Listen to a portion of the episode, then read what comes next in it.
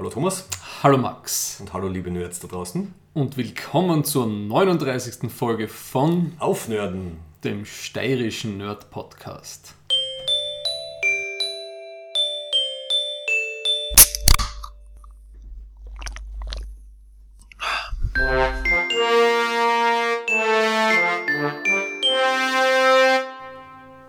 Und willkommen in der vierten Staffel. So, ich feiere den, die vierte Staffel. Wir sind in der vierten Staffel und unsere Nation, die Republik, ist in der 101. Staffel oder Ja. 100. Staffel. Oder wird das so komisch Zeit wie beim Millennium, was ja eigentlich nicht das Millennium war. Ich habe mir gestern die große Gala-Dingsbums beim, beim Abendjournal angehört und das habe ich mir jetzt nicht gemerkt. Auf jeden Fall zwei Jubiläen. Äh, Ich glaube, das österreichische ist ein bisschen größer als unseres, Ja. aber wir haben unseren vierten Geburtstag am 15. Oktober gehabt, gell? und jetzt haben wir halt wieder Zeit gebraucht, bis wir eine neue Folge an den Start bringen. wir haben einige Unwägbarkeiten. Ja, hauptsächlich einfach banale Terminschwierigkeiten oder Gesundheitsprobleme und dann hebeln wir uns einfach gegenseitig aus. So ist es. Zuerst war ich krank, dann warst du nicht da. Und ja, jetzt sind wir halt ähm, Anfang nicht, ich Mitte November. da. Das klingt so. Das ist voll okay, Thomas. Du darfst auch eine Auszeit haben. Auf uns. Prost. Und Thomas, wer sind uns? Thomas Menzelberger und Max Werschitz. aus Graz, Steiermark zu finden auf aufnörden.at. ne? AT, ja. Ja. Und Twitter, Soundcloud, Facebook slash aufnörden. Also falls ihr das allererste Mal zuhört, weil das Thema ja sehr interessant ist, ich bin schon gespannt, ob wir dadurch neue Hörer kriegen. Äh, Wir sind der sogenannte steirische Nerd-Podcast und eben jetzt im vierten Jahr. Was schaffen wir ungefähr einmal im Monat, fast einmal im Monat äh, Ah, ich glaub- Aufnahme? Benchmark haben wir gesagt, 10 Folgen im Jahr ist super. Mhm. Da sind wir auf einem guten Weg. Ja. Haben wir, glaube ich, die letzten zwei Jahre nicht geschafft, aber es passt schon. Besser, eben die Themen sind gut ausgewählt, recherchiert und uns macht es Spaß, darüber zu reden. Ne? Ja.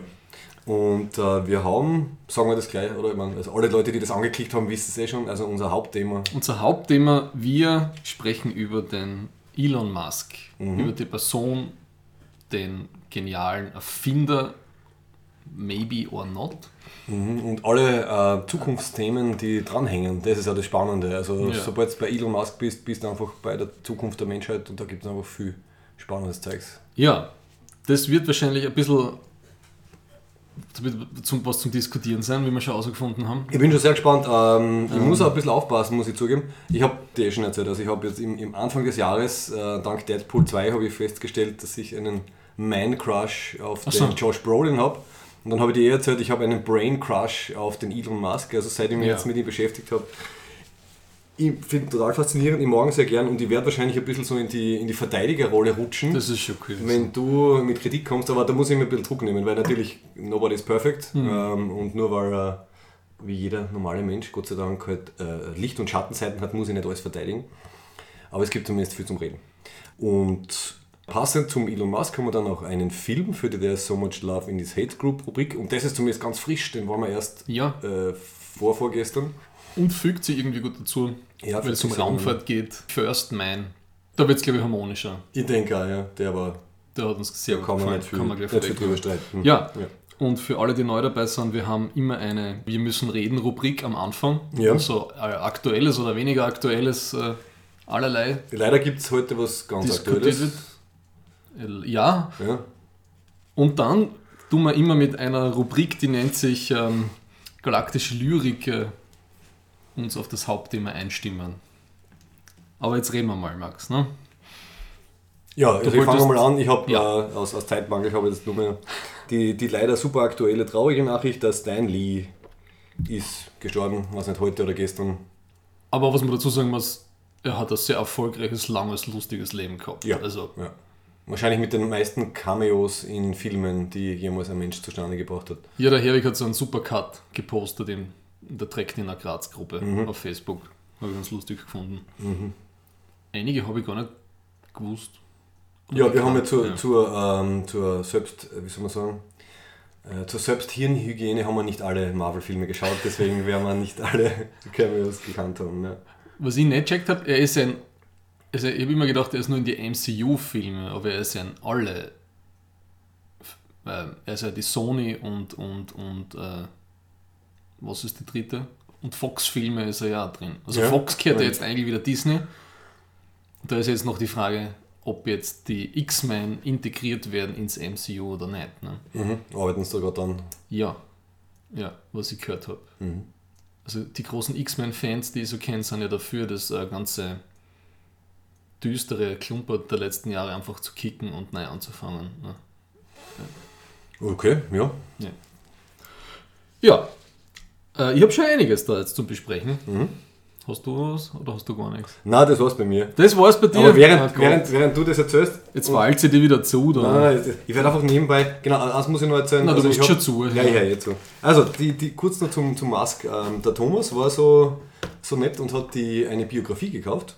Und die Genau. haben wir beide gelesen. Also eigentlich ist es ein bisschen ein Elon Musk Buchclub. Wir, wir haben quasi als Basis die Ja. gleiche Biografie. Und ich habe mir das in den letzten Wochen so ganz gemütlich habe ich die gelesen und habe 25 DIN A5 Seiten handschriftlich mitgeschrieben. Äh, mit dem Ergebnis, dass ich heute dann viel zu spät angefangen habe mit der Podcast-Vorbereitung und ich habe keine Zeit gehabt, das noch anzuschauen. Jetzt könnt ihr natürlich, während der Thomas was erzählt, nebenbei das durchlesen und Sachen rausstreichen, aber ich werde es nicht machen. Du hast ja die spannenden Sachen sicher. Ich denke mal, ich habe es mir gemerkt, ja, die guten Sachen. So, gut. So, äh, ein paar mehr oder weniger aktuelle Sachen. Empfehlungen. Also aktuell ist ähm, von Patriot ist die zweite Staffel frisch auf Amazon Prime. Und ich habe die erste, erste Folge wieder angeschaut. Genial. Also das ist, ich bin, ich bin froh, dass wir in einer Zeit leben, wo so High-End-Geschichten gemacht werden. Um was geht's da? Von dem habe ich noch nie gehört. Patriot, habe ich mindestens schon fünfmal erwähnt. Also bei mir bei einem Ohr rein, beim anderen wieder raus. Es ist so ein, eine Geschichte von eine Vater-Sohn-Bruder-Geschichte im CIA-Eck, so eine Spy-Geschichte, die in, in der ersten Staffel in Luxemburg spielt. Und es geht um so eine Art MacGuffin-mäßige Geschichte, die mit dem MacGuffin eigentlich nichts mehr zu tun hat. Und es ist äh, es hat so ein bisschen was Wes Anderson-mäßig absurd Reales, ja. Und es ist vom, vom, vom Acting ist es High-End, vom, vom Filmerischen ist es High-End, der, der Cast ist super.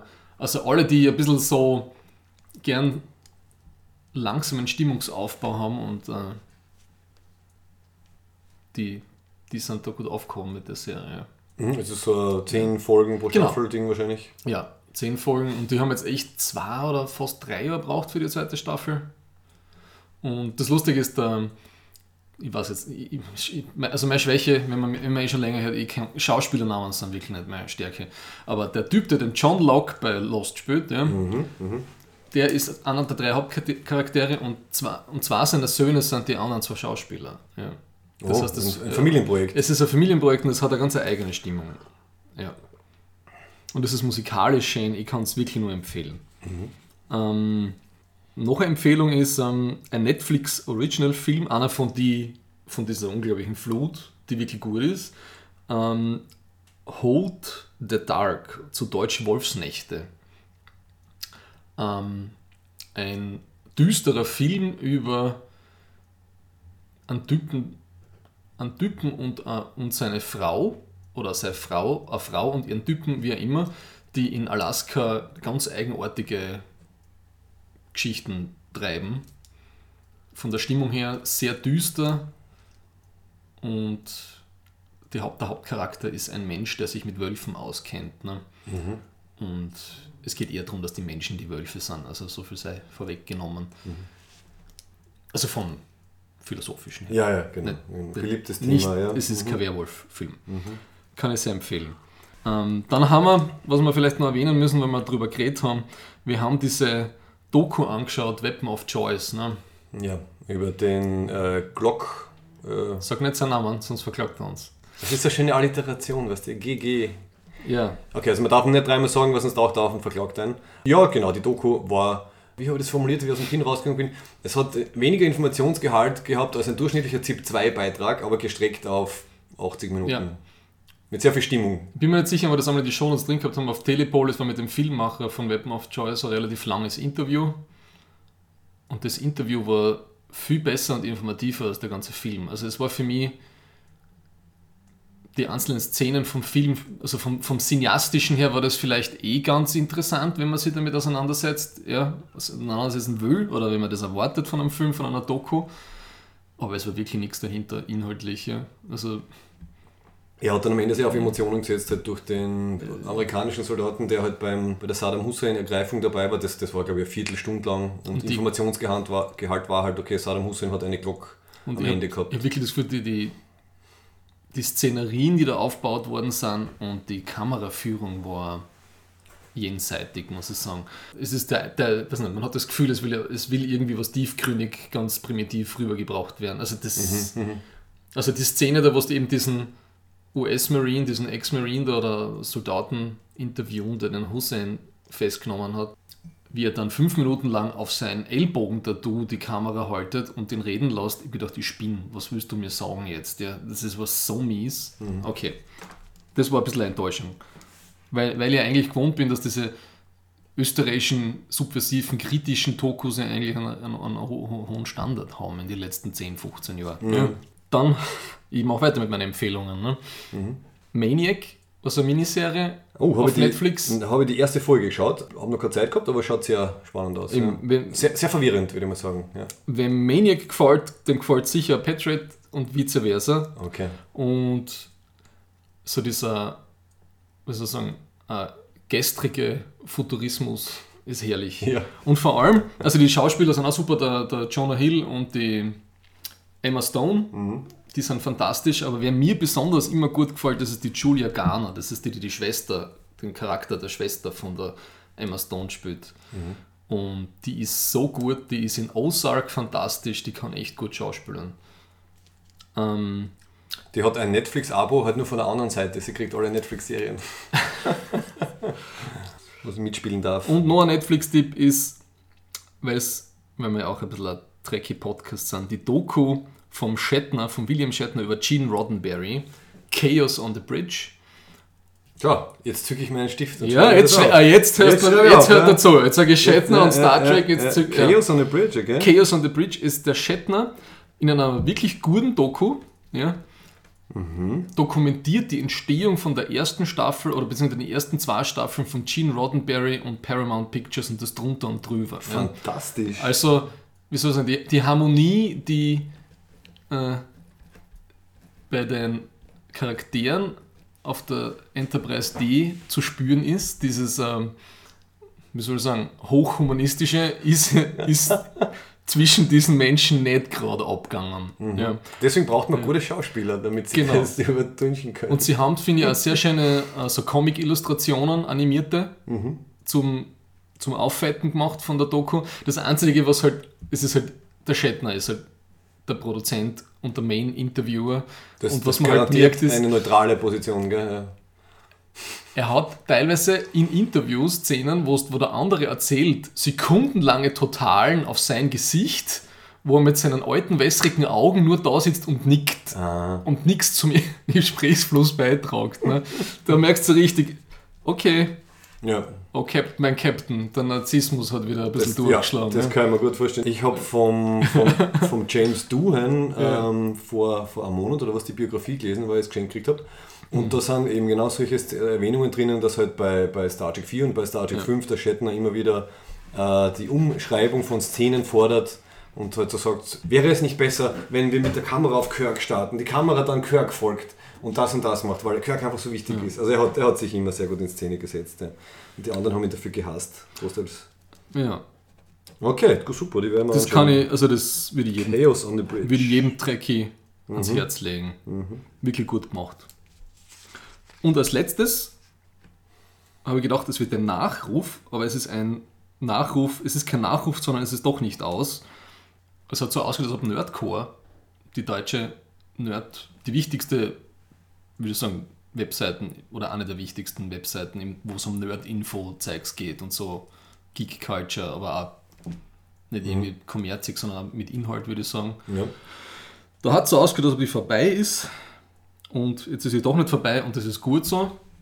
Und zur Geschichte kann man, glaube ich, gar nicht viel sagen, außer dass sie irgendwie für Außenstehende nicht nachvollziehbar ist. Aber ich hoffe, dem Betreiber geht es irgendwie wieder besser oder er hat irgendwie einen Weg gefunden, dass es jetzt für sich doch gut weitermachen kann. Das ist alles, was ich dazu sagen mag. Mhm, okay. Aber es ist gut, dass es weitergeht. Das ist eigentlich für mich die wichtigste Info.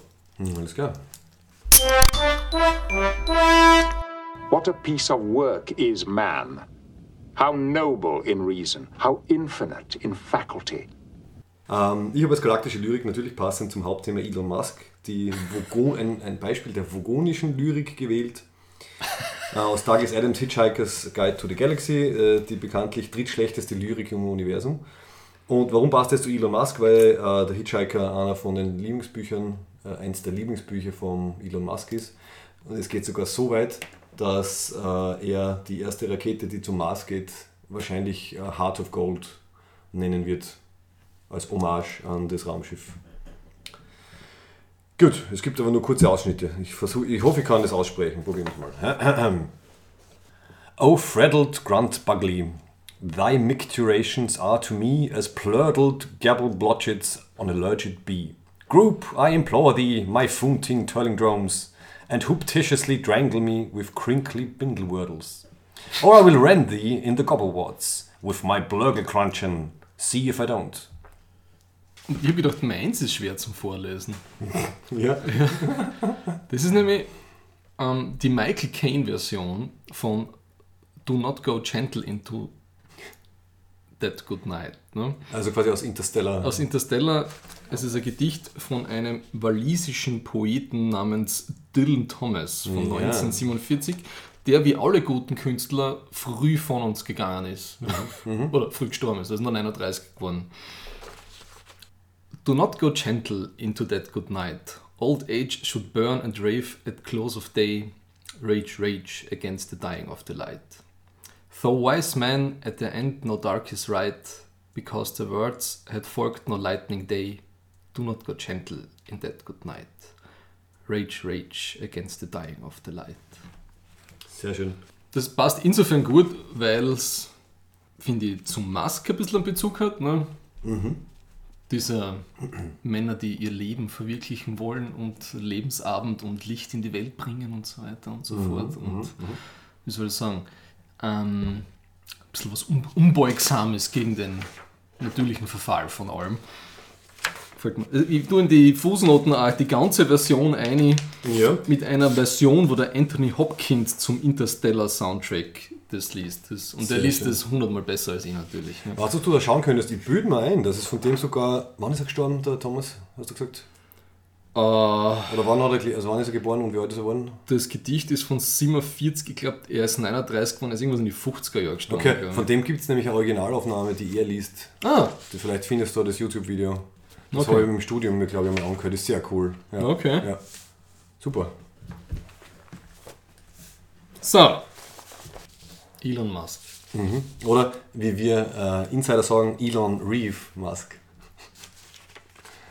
Ja. ist sein zweiter Vorname. Ah, die. es ist gut, dass ich das echt schon, ich glaube, Äh. vor mittlerweile, glaube ich, eh vier Wochen fertig gelesen gehabt habe. Ja. Na schau, hast du ein ich- bisschen mitgeschrieben. Ich bin so ein, ein, ein, ein Notierer, ich bin so ein, hap, äh, haptischer, schrägstrich äh, visueller Lerntyp. Und ich bin das gestern also mal durchgegangen. Ja? Mhm. Ähm, wieso haben wir eigentlich den Elon Musk genommen? Weil er so viel in den Medien war in letzter Ja, Zeit. richtig. Ne? Hauptsächlich mit Tesla, glaube ich, zu dem Zeitpunkt, wo wir angefangen haben zu reden oder wo du angefangen hast. Tesla und im Frühjahr diesen, eine, äh, diesen Falcon Heavy war das, oder? Ja, oder? Der Falcon Heavy Start, Genau, genau. wo ja auch der Douglas Adams Bezug wieder da war, wo Ja, auf der Steuerung von dem Spaceman, was ein David Bowie Hommage ist, Genau. Don't Panic umgestanden ist. Ne? Richtig. Und der, Ja. er hat eben seinen, seinen eigenen äh, Tesla Roadster hat er statt einer normalen Payload, also normalerweise, wenn, wenn Ja. solche Firmen Raketen hochschießen, um zu testen, wie viel die transportieren können, tun sie irgendeinen einen Betonblock rein. Und er hat sich halt gedacht, ich mache was Lustiges, tut seinen eigenen alten Roadster rein mit dem Space, mit dem Starman drinnen, also diesem. äh, Starman, Starman. nicht Spaceman. Ja, Starman. Und hätte eigentlich zum Mars gehen sollen, ist aber, ähm, hat zu viel beschleunigt und ist jetzt irgendwo im Asteroidengürtel oder auf dem Weg zum Asteroidengürtel, also ist wupp am Mars vorbei.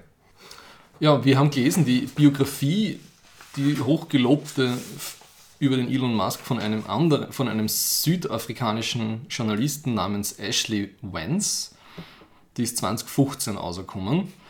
Und der hat 30 Stunden Interview mit dem Musk persönlich geführt, um das Buch zu schreiben und hat 200 andere Personen in einem Zeitraum von mehreren Jahren in seinem Umkreis interviewt. Ne? Beziehungsweise hat er das gemacht, damit der Musk auf ihn aufmerksam wird und dann auch mit ihm zum Reden anfängt. Ne? Ja.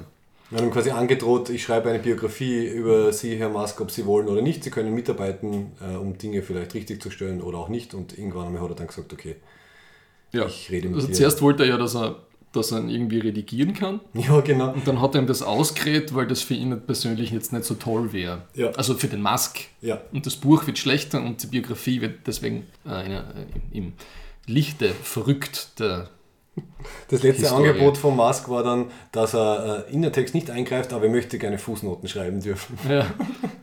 Das hat er dankenderweise als Buch war eh schon so lang genug. Ne? Ja, ja. Ja, und für mich ist halt die große Gegenüberstellung eben von der Person, dem Menschen mit dem Visionär oder Wirtschaftstreibenden, der eh große, sinnvolle, vermutliche Visionen für halt die Menschheit hat und die Wirtschaft. Und Darf ich da zum Stichwort Visionär was sagen? ja, Es ist ein bisschen unfair und ich, ich habe ja schon mit dir darüber geredet, das zu vergleichen, aber ich habe aus, aus so einer Phase, wo ich viel also österreichische und internationale Nachrichten höre und mich irgendwie halt so mit Wirtschaft und aktuellen politischen Standpunkten beschäftige, Ja. kann man nur deprimiert irgendwie rauskommen.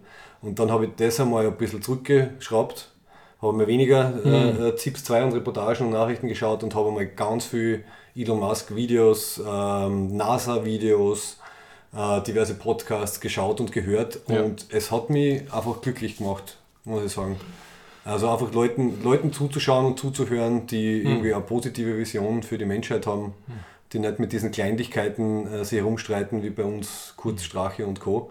Und es hat, es hat mir wirklich, also die, insofern war es ja gut, dass es so lange dauert hat, bis wir zur Aufnahme gekommen sind. Ich war die letzten drei, vier Wochen auch wieder voll in dieser Begeisterung drin, ja.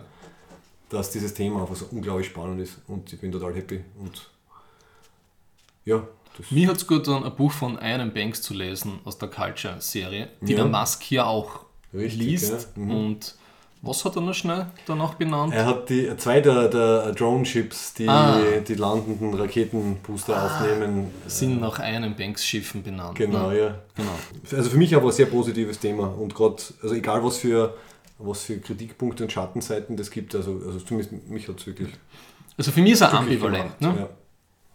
Es ist spannend und für mich ist er sehr ambivalent. Mhm. Fangen wir jetzt einfach an zum Diskutieren. Ne? Sollen wir ein bisschen, ein bisschen so skizzieren quasi, wie, wie so seine Laufbahn war oder willst du irgendwo direkt einsteigen? Du hast da 25 Seiten. Ich habe vor dir 25 liegen. Seiten, gell? Ähm, Okay, na, um, okay, um das ein bisschen, zu, um ein bisschen zu, zu starten für alle Leute, die sich nicht mit ihm beschäftigt haben, oder um ein bisschen zu vergleichen mit was ich vorher gewusst habe.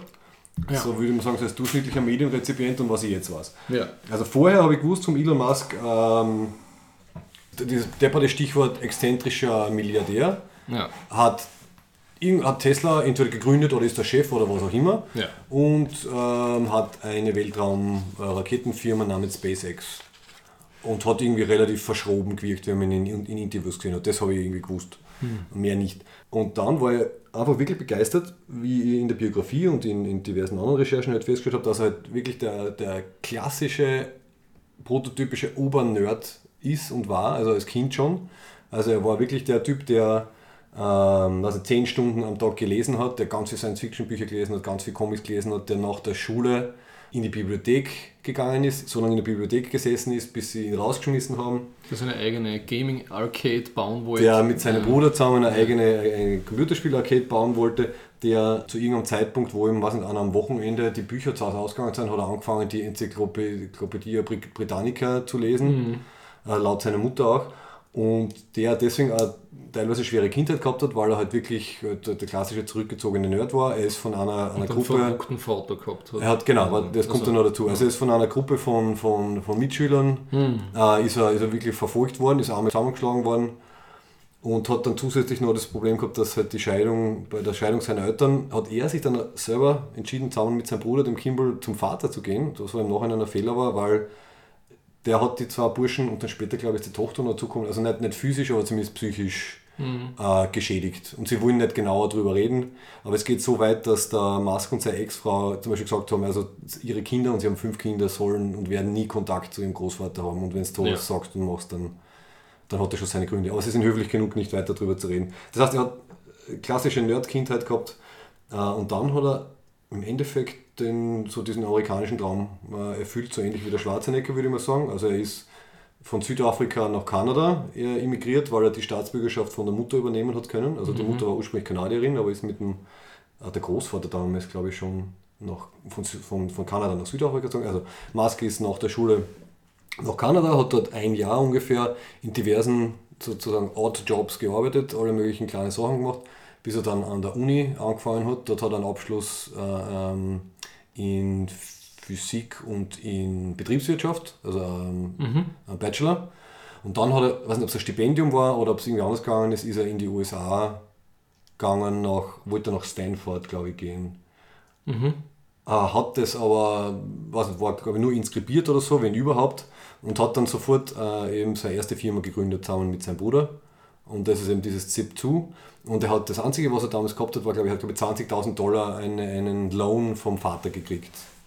Äh, und hat ansonsten mit, zusammen mit seinem Bruder im Büro gewohnt, hat im YMCA hat er geduscht und hat sich angeblich für unter einen Dollar am Tag ernährt und hat über 100 Stunden Wochen gehabt und hat so seine erste Firma aufgebaut. Also um, um irgendwie zu skizzieren, also irgendwie von normalen Nachrichtenmeldungen kann man glauben, er ist einfach Milliardär, er hat viel Geld und deswegen kann er sich tolle Hobbys leisten. Was ich beeindruckend finde, ist, dass er sich wirklich als, als Immigrant, also wirklich von Südafrika nach Kanada, nach USA, hat er sich hochgearbeitet. Durch eigene, eigene Intelligenz und durch eigene Leistung. Also er ist irrsinnig gescheit, er hat ein fotografisches Gedächtnis, merkt sich angeblich alles, was er liest, ist irrsinnig interessiert und er hackelt volle Wäsche ein. Also er hat sich wirklich erarbeitet und das habe ich vorher nicht gewusst und das finde ich macht ihn für mich sehr sympathisch. Ja. Ja. Ja, und er ist halt ein bisschen dafür bekannt, dass er, wie man sagt, man in der Wirtschaft äh, Disruptoren gegründet hat. Ne? Also so Game Changer. In Internet mit, mit PayPal halt. Ähm, Im Energiesektor mit diesem Solar City, mit diesem Solarenergiebetreiber. Raumfahrt und, und Automobilwesen. Und ähm, hat jetzt eben, also Tesla ist die Automarke, SpaceX ist natürlich die Weltraummarke.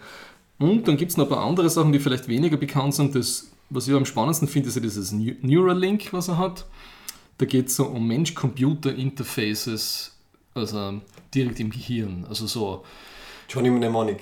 eine, genau, eine Schnittstelle zwischen, zwischen Kopf und also menschlichen Synapsen und äh, künstlichen Neuronen. Und dann hat er die Boring Company, was so ein Spaßprojekt von ihm ist. Der ist aber ziemlich ernst wird inzwischen. Da ne? bohrt der Dundel und baut Pflaumenwerfer. Ja, genau, genau. Ja. Genau. Und warte mal, was hat er noch? Er hat ähm, die OpenAI, äh, ich glaube, es ist sogar Foundation. Ja. Also, weil er eben seine größte Angst, oder war zumindest, inzwischen hat er gesagt, er ist, er ist irgendwie so, so nihilistisch, äh, optimistisch, ist halt, dass künstliche Intelligenz irgendwann mal für die Menschheit ein Problem wird. Und da hat er gesagt, er macht lieber eine quasi OpenAI Foundation, äh, schaut, dass möglichst viele Leute mit dem zu tun kriegen und dass es quasi demokratisiert wird. Das hat er auch noch. Also sehr umtriebig, ja. Wir haben ja, weil der 1, Google, 2, 3, 4, 5, 6, 7, genau, Starlink kommt noch dazu. Also dieser Plan mit ganz vielen Satelliten Internetversorgung aufzubauen. Also Ah. fünf oder sechs Firmen einfach am Laufen, was größt beeindruckend ist. und der Hyperloop, äh, Richtig, das ist der Teil von der Boring Company ja, dann. ein, ein nicht, es wird, es wird kein massentaugliches äh, Beförderungsmittel für die Menschheit werden, der Hyperloop. Ne? Kommt davon an, es gibt ja die Loops und die Hyperloops. Also die Loops sind das, für das sie gerade die Tunnel bauen, also wo sie halt Mhm. nicht im Vakuum Sachen durchschicken. Die Hyperloops wären halt zwischen Städten, da müssten sie Vakuum äh, machen und ist halt ein bisschen riskanter. Es geht darum, dass, äh, Ja, ja, du kommst jetzt mit der soziologischen Perspektive. dass ein paar Manager halt in der Früh in LA schnell einen Termin erledigen können und zum Lunch wieder zurück in New York sind. Ja. Okay, von mir aus der Hyperloop. Aber für den Loop zum Beispiel hat er gesagt, äh, Ziel ist äh, so unter einem Busticketpreis zu sein für eine, eine längere Fahrt innerhalb einer Stadt. Also dass er einen Dollar für so ein Ticket verlangt. Das, Das ist heißt, das wäre dann aufgefallen, wieder- der, der Musk hat ein bisschen was gegen, gegen äh, öffentlichen Verkehr und Massentransport. Ne? Das Er hat er, glaube ich, einmal erwähnt. Er ja. tut so, als ob er die U-Bahn neu, als ob die U-Bahn nicht einmal gegen würde. Ja? Also bis das auf die Kapazitäten von zum Beispiel der Wiener U-Bahn kommt, da, die Autos da durch, durch Röhren durchzuschieben, ich finde, das, das, das wird eh nicht passieren. Das ist wieder so ein Mask-Ding. Ja. Deswegen ist er, es gibt sowas wie Elon-Time. Ne? Ja, na klar, die Planung ist immer länger als ja, ja richtig. Ja. Er, er kündigt gern Sachen an und hat in den letzten 15 Jahren, vor allem wenn es um Tesla geht, ein unglaubliches Glück gehabt, dass er nicht schon dreimal abgeragelt ist. Ja. Mhm. mhm. ja. Aber man muss sagen, er hat, er hat also sehr viele Sachen hat er, haben sich verspätet, aber glaube ich fast alles hat er dann so geschafft wie geplant. Also sowohl bei SpaceX als auch bei Tesla. Es hat alles noch immer alles ein bisschen länger gedauert. Also er war immer ein bisschen zu optimistisch. Und er gibt es ja selber zu. Also er sagt, seine, er gibt immer aspirational Dates.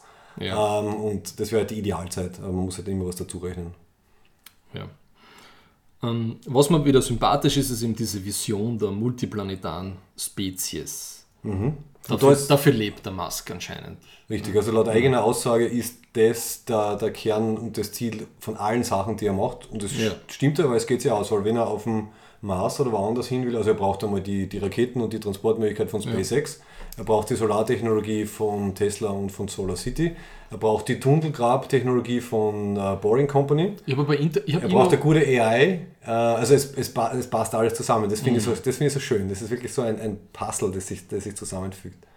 Und die Grundmotivation finde ich schön, eben, dass das aus der Science Fiction kommt bei ihm, ne? mit dieser psychisch belasteten Kindheit, diesen Eskapismus in, in Science Fiction.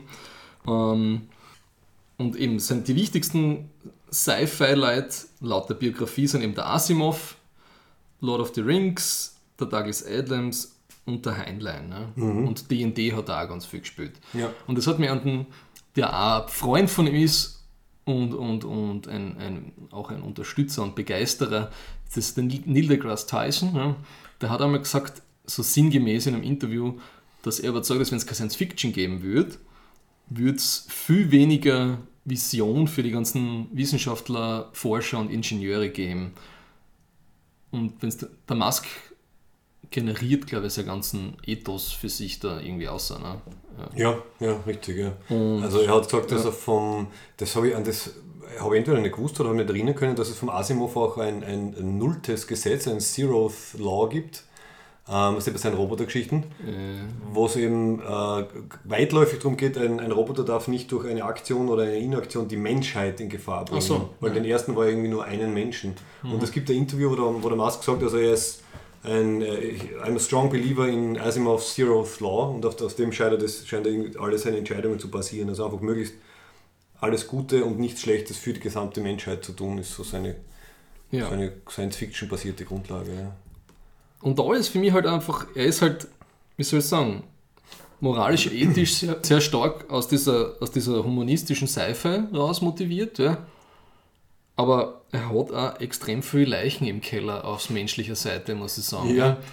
Und ich kenne ihn natürlich nicht persönlich. Ich habe nur das. Nicht lachen, ja. Da passen für mich einfach ein paar Sachen nicht zusammen. Ja. Mhm. Ja.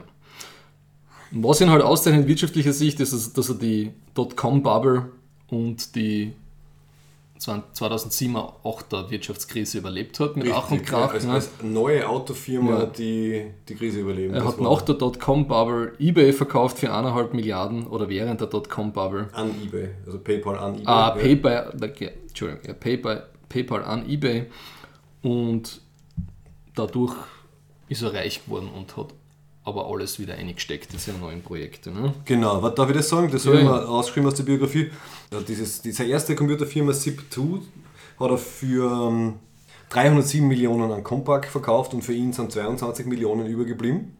Das hat er dann fast komplett in X.com investiert, was dann später mit PayPal fusioniert ist und dann für 1,5 Milliarden an eBay verkauft worden ist. Über 200 Millionen sind da geblieben und dann hat er wirklich beinahe 100 Millionen ungefähr in SpaceX investiert, dann zwei, drei Jahre später 70 Millionen in Tesla und dann noch ein bisschen später 30 Millionen in Solar City. Also er hat wirklich, um darf ich sagen, relativ wenig hat er sich selber behalten und den Rest hat er sofort äh, wieder halt äh, weiter investiert.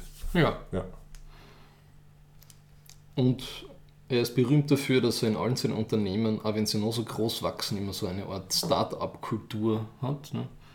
Das hat positive und negative Effekte, wie man dann so in den einzelnen Firmengeschichten mitkriegt. Ja. Mhm. Warte, gehen wir, gehen wir zu diesen menschlichen Geschichten. Da wird, also das Ach ist so. eine, eine, die, eine, die leider, wo ich, sagen, wo ich gesagt habe, ich darf eigentlich nicht lachen, es ist leider tragisch, aber es ist auch ein bisschen lustig. Sagen wir mal.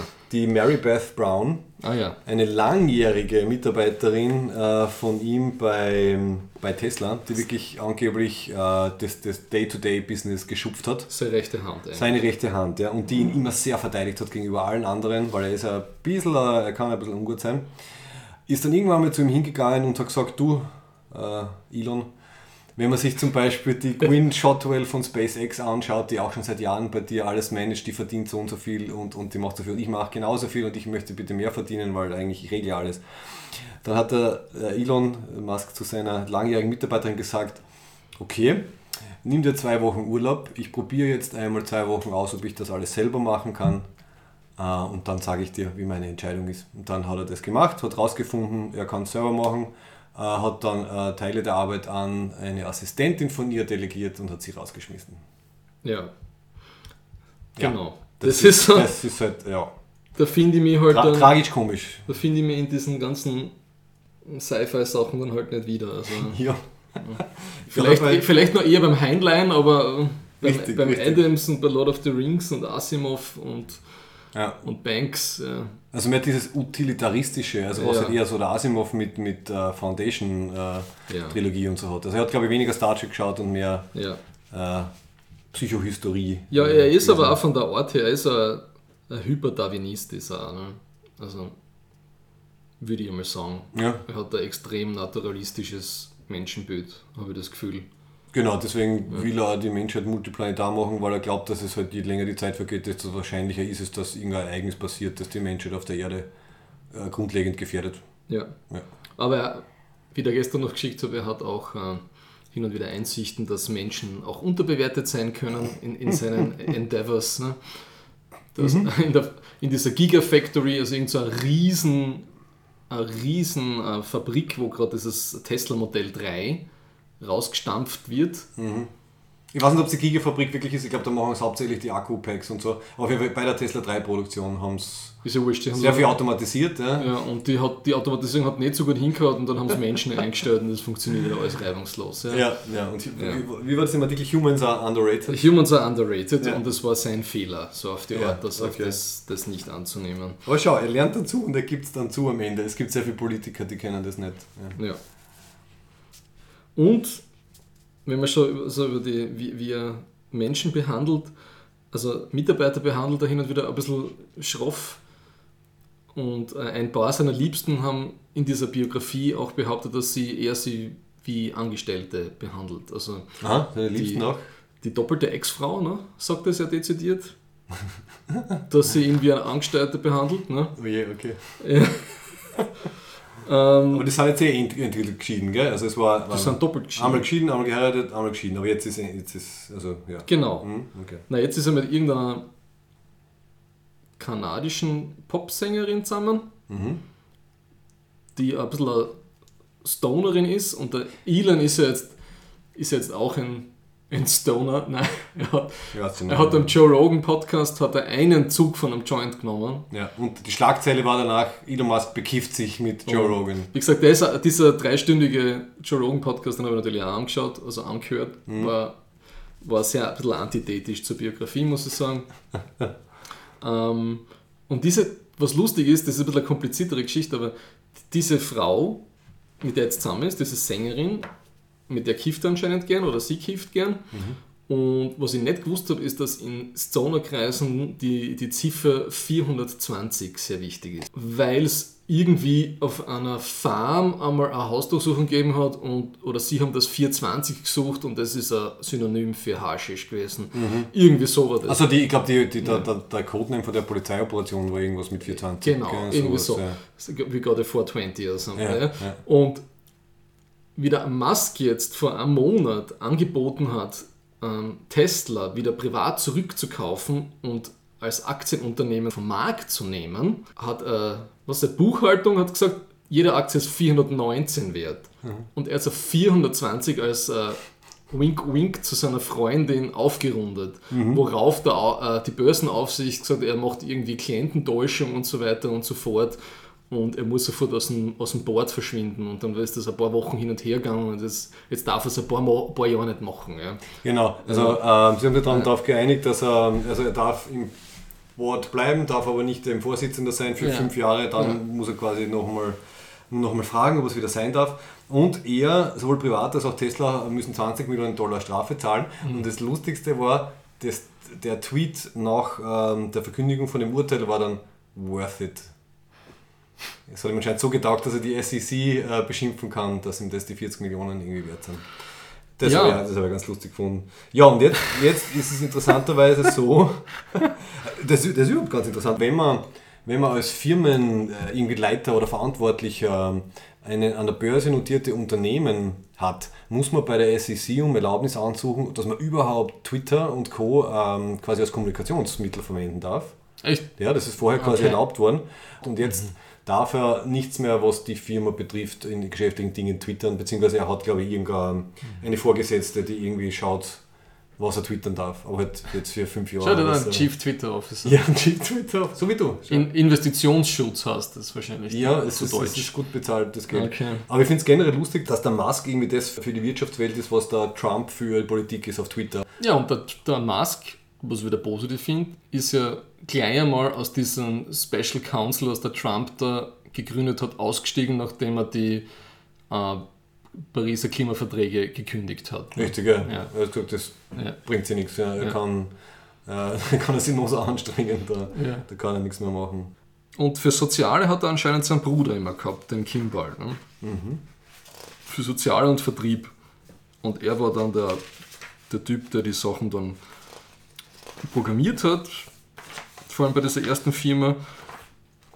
Wie, mehr, mehr, mehr zusammengeschustert, wie man so in der als gut. Ne? Also er war sicher ein guter Programmierer, aber er war kein gelernter Programmierer. Das habe ich ganz spannend Ja, gefunden. ja, ne? genau, ja. Das habe ich mit Startup Culture gemeint. Ne? Also wie- ich habe das deswegen in der Biografie gut gefunden, eben wie wir erzählt, eben, der Musk hat programmiert wie blöd Mhm. und hat Anfängerfehler gemacht, halt, die ein Programmierer nicht machen würde. Also äh, die tun in Blogs programmieren, die man ja aus, austauschen kann und er hat einfach auch wurscht, ob er Ja, programmiert. richtig, ja. Bis nur mehr er sich auskannt hat, Ja. das geht halt auf die Dauer nicht. Ja. Genau. Und dann haben professionelle Pro Programmierer eingestellt und die haben dann teilweise halt Sachen wieder neu schreiben müssen und so. Ja. Ja. ja, und was er immer macht, halt immer, je nachdem. Also Ex-Mitarbeiter sagen, er erzeugt ein Klima der Angst in der Firma und Leute, die Naturarbeiten, wollen selten Auskunft geben. Ne? ja, ja. Ähm, Oder es gibt Ja. so, so gemischte Aussagen, die, die quasi sagen, es ist, also ich glaube, das hat die, die Shotwell gesagt, also die, die äh, glaube ich, President von SpaceX ist sie, COO CEO, ja. Chief Operating Ja, Officer. ja. Sie Okay. schmeißt den Laden eigentlich. Ja, ne? ja. ja. Sehr, sehr coole, sehr sympathische Frau. Habe ich mir Super einige, Ted- einige Videos Super angeschaut. TED-Interview Ja. mit ihr. Also, Genau. Ja. Ähm, sie hat eben gesagt, also er, er ist sehr lustig und er schafft Leute dazu zu bringen, Höchstleistungen zu, Mhm. zu tun, ohne dass er es sagen muss. Er vermittelt dir quasi, er erwartet jetzt, dass du am Sonntag am Abend auch noch in der Firma bist und das fertig machst bis Montag. Er sagt es nicht, aber du kriegst es mit. Also er hat so ein bisschen so diese, diese äh, furchteinflößende Präsenz, was teilweise also im Positiven bewirkt, dass die Leute halt über sich hinauswachsen, aber im Negativen halt, dass sie halt Arbeitszeiten und Arbeitswochen haben, die halt nicht, die halt nicht mehr schön sind. Und ja. ich glaube ja, dass er die Menschen dann eher als Humanressourcen wahrnimmt, wie das ja neudeutsch heißt. Ja, ja, richtig. Also Ja. glaubt, dass er wirklich sein, sein übergeordnetes Ziel der multiplanetaren Spezies so hoch steckt, dass er halt sagt, jeder, der ihn nicht dorthin bringt, der ist halt ein Hindernis und den tauscht er halt aus. Kommt da oft im Buch vor, was man nicht zu ihm sagen darf als Mitarbeiter oder Mitarbeiterin Ja. ist, äh, das geht nicht. Vor allem nicht, nicht gleich. Also du darfst nie gleich sagen, das geht nicht. Du musst wirklich zuerst einmal alle Möglichkeiten ausschöpfen. Ähm, weil ihm sonst wirklich das Problem ist, dass er, dass er dich ausschmeißt und das selber macht. Und das laut Autor vom Buch hat er das ein paar Mal gemacht. Also dass halt Leute, die gesagt haben, das und das für diesen Bauteil von, von der Rakete oder dem Auto geht nicht, dann hat er den ausgeschmissen, hat selber gemacht, hat geschafft und ist bestätigt worden. Und klar, dann kann Wobei- man das fortsetzen. Ne? Wobei ich schon mehrmals von ihm so indirekt gelesen und gehört habe, dass er so tut, als ob er die Raketen baut hätte. Ne? Und das stimmt einfach nicht. Jein, das ist interessant, das hast du glaube ich schon mal erwähnt. Ja. Dann habe ich, das, dann hab ich das auch nochmal nachgeschaut. Es, es gibt ein paar, es gibt ein Interview, wo er zum Beispiel gefragt wird, was macht sie so besonders oder was haben sie so Besonderes gemacht, dass sie das alles ge ge geschafft haben.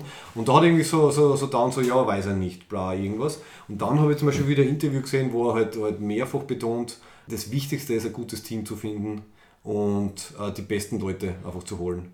Und es gibt einen Mitschnitt von einem Vortrag bei irgendeiner Business School, wo er das halt auch betont. Also man muss, man muss dorthin gehen, wo die gescheitesten Leute sind, man muss sich mit guten Leuten umgeben und ein positives Arbeitsklima und Incentives schaffen, dass sie halt herkommen. Also ich kenne irgendwie beide, Deswegen ist beide mich Seiten. Den ist so- Egoismus und den... Das ähm, ist so widersprüchlich. ja, ja. Das ist, das, ist, das ist kein rundes Bild für mich. Ja, aber, aber er kommt für mich zumindest halt jetzt zu 100% als, als Egomane durch. Also ich kenne sehr viel Nein, nicht 100 sehr viel Prozent, aber sympathische zu einem großen Interviews. Prozent. Ne? Ja, für mich ist Das das für mich. 50, 50. Na, weil wenn es so dann indirekt eben diesen, diesen Tom Maller, dieser Raketenspezialist, Ja, ja, sein Chef Raketenmacher. der schon seit 16 Jahren jetzt für ihn Raketen macht, der eigentlich die Hauptmedaille umgehängt verdient, ja. Oder dieser JB Straubel, dieser Tesla-Visionär, der eigentlich die ganze Akku-Geschichte aufgezogen hat. Mhm.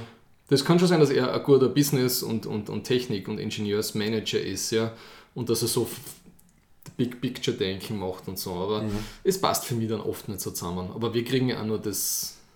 Wir kriegen die Shitstorms mit und wir kriegen die SpaceX ähm, PR-Marketing-Offensiven mit und Ja, das alles, was ja. dazwischen ist, kann man vielleicht so ein Buch lesen, aber das wissen wir nicht. Aber es ist kein rundes Bild für mich. Er hat da schon teilweise das gleiche au- ausgeteilt, was er eingesteckt hat. Also wenn ich mich richtig erinnere, ist er bei X.com, äh, wie sie glaube ich schon mit PayPal fusioniert haben, ist er ja, während er gerade auf Urlaub, Schrägstrich, Flitterwochen war, Ja. ist er ja vom Board of Directors mehr oder weniger ausgeschmissen worden. Also feindliche, in, eine, eine interne feindliche Übernahme. Ja, das, genau, genau. Und das gleiche hat er dann aber mehr oder weniger mit dem Martin Eberhard bei Tesla gemacht. Ja. Da war auch der Eberhard, also ich weiß nicht, ob jetzt die Missmanagement-Vorwürfe stimmen oder nicht, aber der Eberhard war irgendwie gerade weg. Ja.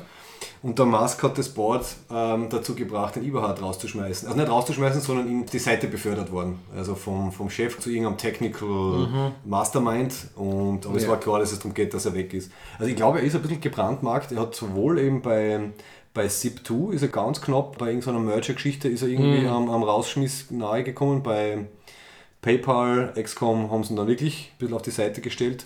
Und seitdem ist er, glaube ich, einfach übervorsichtig. Also er, Ja, er hat einen permanenten Kampf, dass er die Kontrolle über seine Unternehmen nicht verliert, weil Ja. er sich aber auch in diese Finanzierungsstrukturen halt mit Börsen dotiert. Du hast einfach nicht mehr die komplette Kontrolle. Richtig, bei Tesla, Ne? genau. SpaceX ist, Ja. ist Gott sei Dank nicht börsennotiert und das sagt Ja. er selber, dass er sehr froh darüber ist, Ja. dass sie sich selber finanzieren können. Das finde ich übrigens irrsinnig ironisch, dass irgendwie SpaceX war, glaube ich, vor Tesla profitabel. Ja. Und er sagt da selber immer, es gibt nichts Schwierigeres als äh, eine Autofirma ja. äh, zu gründen und am Laufen zu halten. Ist schon arg, oder? Du, also du schickst Raketen bald zum Mond und das, das ist sicherer als eine Autofirma. Naja, wenn du eine fixe staatliche Auftragslage hast. Ja, Also- aber nicht nur, er schickt ja auch viele private äh, Satelliten hoch und so. Also klar, er versorgt die ISS, aber er hat ja ganz viele private Kunden, wo er halt kein, ähm, Satelliten raufschießt. Also ich, also ich glaube, er ist, er ist relativ breit aufgestellt von dem her. Und bei Tesla hat er, also kämpft er einfach, wobei im 2000, du hast es ja schon angesprochen, 2008 war halt das große Krisenjahr bei Tesla, wo sie fünf oder sechs Stunden äh, bevor das Finanzjahr am 24.12., also zu Weihnachten aus war, hat er wirklich im letzten Moment hat er diese Finanzierungsrunde aufgestellt, sonst wäre Tesla pleite gegangen. Und gleichzeitig wäre dann, glaube ich, auch SpaceX pleite gegangen, weil die dritte Rakete, ähm, die dritte Falcon-Rakete abgestürzt ist. Also das war extrem spannend. Er hat gesagt, er war, also er weiß, wie es sich anfühlt, wenn man kurz vom Nervenzusammenbruch ist, weil da wären wirklich fast alle Firmen eingegangen. Und dann Gott sei Dank die, der vierte Start von der Falcon äh, 9 hat dann funktioniert, das heißt SpaceX hat funktioniert. Er hat für Tesla hat er, ähm, Investoren aufgestellt und hat diesen Government Loan gekriegt. Ja. Äh, hat dann dadurch diese Toyota General Motors Fabrik kaufen können, hat das Model S starten können zur Produktion und da, mit dem waren sie über den Berg. Also es war eh super knapp, das Ganze. Wobei eben das Modell 3 hätten die hätte Tesla jetzt auch schon fast wieder gekillt. Ne? Also, weil Ja. sie einfach so überspannt sind. Ja, richtig, ja, genau. Weil, weil das ja nicht so ist, dass, dass die Profitabilität von, dem, von der Firma über das definiert wird, was sie gerade tut, sondern es wird immer über das Potenzial, wird Wert abgeleitet, so läuft das irgendwie der amerikanischen Börse. ja, genau, Ja. also genau, weil sie dann Ja. der Börse sind, richtig, ja. Aber ich bin mir nicht sicher, hat Tesla schon einmal ein, schwarzes Finanzjahr gehabt? Ja, ja sie sind, inzwischen, sind sie, inzwischen sind sie in den schwarzen Zahlen. Okay. Also gerade jetzt, ich habe mir jetzt sogar ein bisschen so, so in den Tesla-Podcast, es gibt einen deutschen Tesla-Podcast, da habe ich sogar ein bisschen reingehört. Und das letzte Ergebnis war, warte mal, Oh, sie haben was? Sie haben mehr Audis verkauft jetzt? also, also die, Mehr, das mehr als Model- Audi verkauft? Das Model 3 ähm, ist das meistverkaufteste ähm, äh, elektrische Auto auf jeden Fall weltweit. Es ist schon ganz knapp bei den besten Benzinern dabei.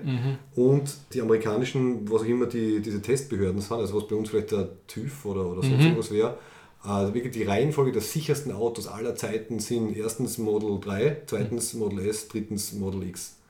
Also innerhalb von, von drei, vier Jahren hat Tesla Elektroautos zu den sichersten Autos äh, und leistbaren Autos gemacht und Leistbar. ja, 35.000 kostet Okay. ein Model 3. Ja. Mit gratis tanken. Also wenn du in der Nähe von solchen Superchargern wohnst, kannst du dein Leben lang gratis das Auto äh, mit Strom betanken. Und dann ist es garantiert billiger als ein Benziner mit Benzinkosten. Ja. Und was ich noch so cool finde, ist eben, also 2008 ist die Firma fast eingegangen und keiner hat mehr daran geglaubt, dass sie das Model S produzieren können. Hm. Und 2013 ist dann das Model S von, glaube ich, fast allen Automagazinen und Websites zum Auto des Jahres äh, gewählt worden. Und äh, als erstes Elektroauto überhaupt. Und ja, also ich finde es einfach sehr schön, so diese, zuerst glaubt keiner dran und dann triumphieren sie voll. Also mir, mir, mir gefällt das. Das. Model S, das ist auch so lustig, diese Spleens von ihm halt mit diesen ausfahrbaren Türschnallen. ganz Das- wichtig, ganz Das wichtig. ist so idiotisch. Seitdem ich das Buch gelesen habe, ich fahre nur mit Tesla mit dem Taxi in Graz. Ne? Das ist so ein idiotisches Feature, weil wenn der Fahrer, der Taxifahrer gerade auf sein Handy drin schaut und ihn nicht sieht, dass du kommst, ja, er muss drinnen auf einen Knopf drücken, dass du die Tür aufmachen kannst. Ja.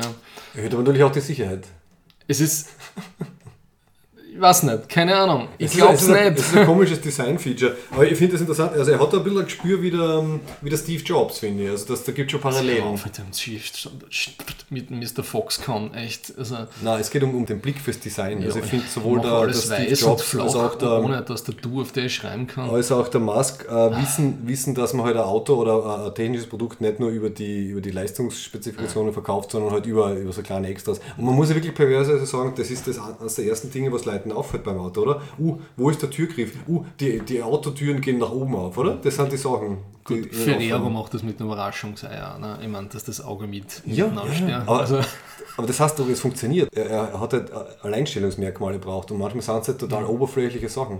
was, So interessant, was ich interessanter finde, ist, dass sie ja keine Jahresmodelle machen, sondern die Ja. Autoflotte permanent aufrüsten mit neuen Features und Genau, die ersten Modelle S so. kommen irgendwie permanent in die Garage und kriegen die ganzen neuen Sachen, die die anderen auch haben und die Software-Updates und so. Und teilweise weiter. ist die Hardware schon vorher drinnen und man kann Ja. dann quasi, also was nicht, irgendwie die Kameras waren bei irgendeinem Model bla schon drinnen und sie Mhm. haben dann später das Update für die Software erst remote eingespielt, Mhm. damit sie ähm, den Autopiloten haben zum Beispiel. Ja. Das finde ich auch so cool. Wobei, das ist ja wieder die creepy Sache, das heißt, während du schläfst, spielt äh, Tesla ein Software-Update auf dein Auto, ohne dass du, glaube ich, was davon weißt oder es ablehnen kannst. Ich bezweifle, dass du das irgendwie abdrehen kannst. Die deutsche Auto- Autoindustrie hat auch gewisse Software-Updates gemacht. Ne? Oh ja, Ohne dass man es gewusst hat. Also das, das, die waren eher scarier, würde ich sagen. als das stimmt, das stimmt. Ja. Ja. Ähm, Und dieses E-Auto als Lebenseinstellung.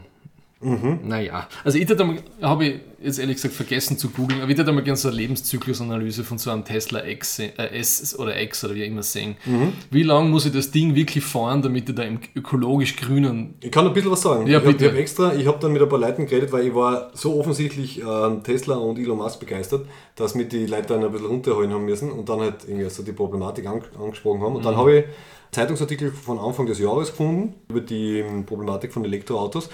Das Ding ist, es gibt ganz unterschiedliche Studien. Also die pessimistischen Studien sagen, dass so ein Auto wie das Model S so ungefähr nach 80.000 Kilometer erst ökologischer sind als ein Benziner.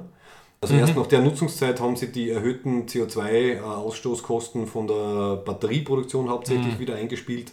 Und generell, also äh, ein E-Auto ist in der Produktion ökologisch aufwendiger und bedenklicher als ein, Benzinauto. Aber wenn du das ungefähr 80.000 Kilometer, das ist die pessimistische Schätzung fährst, ab dann ist es ökologisch äh, besser. Wobei, wenn du wenn du eine kleinere Batterie hast und weniger Reichweite, ist es sogar noch schneller. Also diese, diese 80.000 Kilometer oder ein paar Jahre gelten für diese Riesenbatterien und für halt diese 500 Kilometer Reichweite.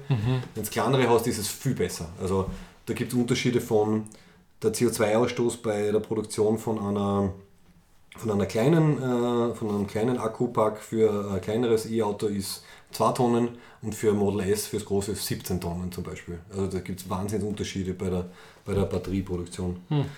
Und das ist nur die Batterie. Genau, das ist nur die Batterie. Dann, okay, sie heißen zwar Lithium-Ionen-Akkus, die drinnen sind, aber der Lithiumanteil ist 10% oder so. Hauptsächlich ist es, ist es Nickel, Kupfer und Kobalt. Also es ist jetzt, weil Lithium ist ja problematisch beim Abbau, weil man viel Wasser braucht und so. Aber jetzt auch kein Vergleich zu Fracking. Und Batterieentsorgung. Es, die, die Batterien kriegen dann ein sogenanntes Second Life. Das heißt, wenn sie fürs Auto nicht mehr reichen, kann man sie als stationärer Zwischenspeicher für was nicht, Solaranlagen oder sonst was verwenden. Und wenn es dann ganz hin sind, werden es halt zerlegt. Das heißt, das, hauptsächlich weil einfach die Rohstoffe so teuer sind. Also das, ich glaube Kobalt. Kobalt ist glaube ich so teuer. Also sie Naja. zupfen dann das Kobalt wieder rausschauen, dass sie das Nickel und Kupfer wieder kriegen. Das Lithium rauszuzuzeln, zahlt sie nicht aus. Das ist zu teuer. Das ist billiger, neues zu holen. Ja, aber du musst das dann, wenn du 8000 Kilometer fahren musst, nur damit der Akku sich auszahlt von der Lebenszyklus. Das Ganze, also das, das gesamte Auto ist, ist ökologisch wertvoller, wenn es so ungefähr so viel fährst. Aber da musst du schon viel fahren. Du musst echt. Ja, und das ist ein Jahr, oder? Ein Jahr, 8000 Durchschnittlicher Kilometer. österreichischer Pendler kommt sicher auf 8000, oder? Okay, ich habe kein Auto und ich mich nicht aus. Ah, Mir kommt das viel vor. ich, ich weiß es nicht. Aber ich denke mir schon, dass das Auto. Ich glaube, dass sie die. Taxiflotte auszahlt, ja. Die ist bald einmal drinnen. Wenn der Ja. sieben Tage die Woche Ja, ja, ja, zwölf das auf Stunden jeden lang rumgefahren wird. Fall ja. Aber nur zum Pendeln für die halbe Stunde hin und zurück, ich weiß nicht. Schau, gut, dass du Taxiflotte sagst. Und wir vorher schon ein bisschen über die Autopiloten geredet haben. Also die Vision von Tesla ist ja, dass es irgendwann mit zehn Jahren gibt sowieso nur mehr selbstfahrende Autos, selbstfahrende Ja. Elektroautos natürlich, mit, mit einer Funktion dann idealerweise eingebaut, dass immer wenn du dein Auto nicht brauchst, geht es selber auf den Strich quasi, es stellt sich selber ähm, als, als, als Uber, als Uber quasi, also als, als Taxi Ja. zur Verfügung. Und dann finde ich, macht es wieder sehr viel Sinn. Weil du hast vorher recht gehabt, ein Kritikpunkt ist natürlich Individualverkehr Ja. versus öffentlicher Verkehr.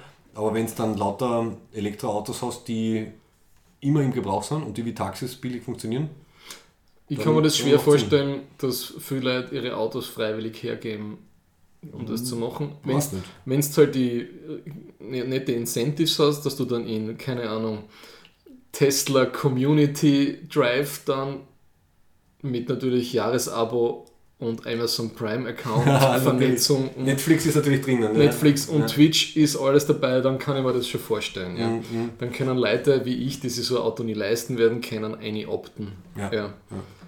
Ich fahre trotzdem noch mit dem Radl dann in der Innenstadt, aber das passt schon. Das ist klar. Nein, ich hoffe mal, dass, dass das allen Leuten klar ist. Nur wenn dann vielleicht einmal alles äh, glaub, elektrisch läuft, heißt das nicht, dass wir dann alle mit elektrischen Autos fahren müssen, sondern wenn es Ener reduzieren ist wichtiger als, ähm, als der Umbau von. wenn's um Energie, speziell Strom und Elektrizität und Gesellschaft und Verbrauch gibt, haben die meisten Leute null Ahnung. Ja. Es gibt Leute, die glauben, dass der Ökostrom, der aus der Steckdosen kommt, ein anderer Strom ist, als den die konventionelle Ja. Stromproduktion liefert. Also, Das, also Stichwort Strom hat kein Marshall, ja, geht halt nicht. Ja. ja, Oder noch nicht. das ist ähm, Aber es ist ja zumindest schwierig.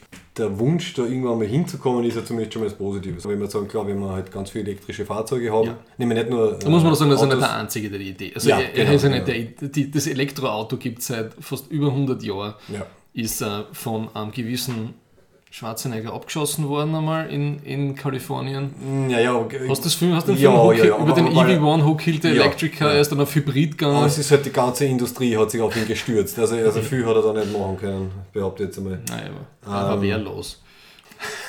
Es war nicht ganz so leicht. Er hat nicht, er hat nicht einfach sagen können, so, jetzt macht es, sondern es, es, sie haben es, glaube ich, sogar geklagt. Die haben, die, haben die, die versammelten Autohersteller von Ja. Kalifornien haben, haben den Staat geklagt, wegen der, nur weil sie was, glaube ich, glaube ich, zuerst 3% der Flotte elektrisch haben machen müssen, dann halt im nächsten Jahr 5%, also es war eine Steigerungsrate drinnen, aber lächerlich. Also, Ich finde es sehr, sehr positiv, dass die Elektromobilität jetzt praktisch äh, den, von dem ganzen deutschen Automarkt äh, Angst und Schrecken versetzt. Ja. ja, finde ich auch super. ich würde jetzt gar nicht pessimistisch sein, ich bin jetzt nur rationalistisch. Äh, Es ist halt, es ist halt alles, es ist alles 20 Jahre spät einfach alles. Ne? Das ist das Problem. Damit wir die Klimaziele von Paris noch schaffen, sind wir einfach zu spät dran. Oh, das stimmt, ja. ja. Es ist wurscht, aber wenn, aber wenn jetzt, das sagt der Musk ja selber bei dem Joe Rogan-Ding, dieses Phasing out von alten Technologien, es kaufen jetzt immer noch Leute die Neichen zum Großteil fossil betriebene Autos, Ja. die halten 15 bis 20 Jahre. Richtig, das heißt, selbst wenn nur mehr Elektroautos Ja. hergestellt werden, heißt das Ja. nicht, dass nur mehr Elektroautos fahren. Außer, außer es gibt ein Gesetz, das sagt, ähm, man haben ja schon gehabt, Verschrottungsprämie, Ja. die getarnte Wirtschaftsförderung. Wir kriegen ja. jetzt das Gesetz, dass die elektrischen Autos sich nicht an die Feinstaubregelung auf der Autobahn halten dürfen. Richtig, danke Also- Norbert Hofer. Alle dürfen 140, na, warte mal, wie schnell darf dann das Elektroauto fahren? Äh, 140 in der, in der Luftschutzverordneten 100er-Zone. Ja, okay, Ja. passt. Also alle, alle 17 Elektroautos in Österreich. Vorsprung durch. Technik. Ja. Und das Audi. Gut, aber da sind wir wieder zurück bei dem Thema, dass ich gar nicht an österreichische Innenpolitik denken will, wenn ich, Ja. wenn ich an, an solche größere Themen quasi denke. Was auch noch ganz spannend ist, so generell bei Tesla sind eben diese Gigafactories, die du kurz erwähnt hast. Äh, Also die erste ist noch nicht einmal fertig, aber sie produziert schon. Also wenn es fertig ist, die in Nevada, die Gigafactory One, wird dann das größte Gebäude der Welt, also vom Fußabdruck. Eine, äh, Vom aber ökologischen? vom, von der Fläche her. Ach so. Also vom, ja.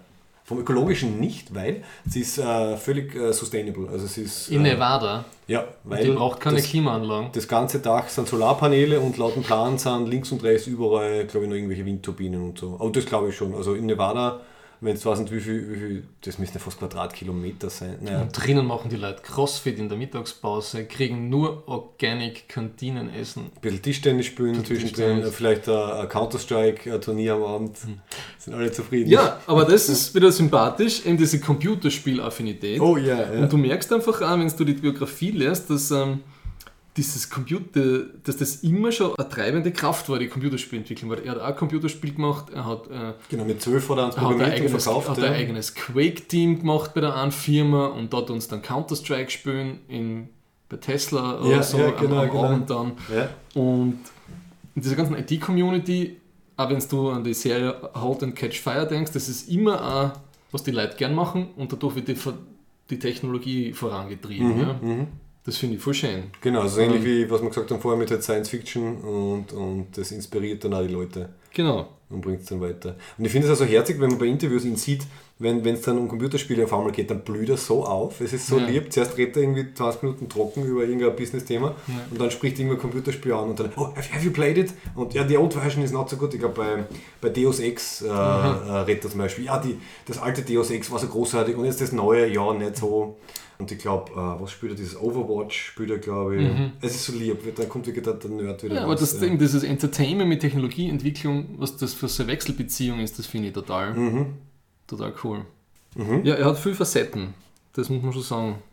Er, er schafft es in die Leute, diese Starfleet-Kadetten-Aufbruchsstimmung zu erzeugen, aber es äh, purzeln dann immer viele durch, weil sie einfach ausbrennen. Ne? Ich glaube, ganz schlimm ist es im PR-Department, wenn ich das mitgekriegt habe. Da werden, die wechselt er jedes halbe Jahr aus. Ja, und dann schreibt er lieber selber die Aussendungen, gell? Ja.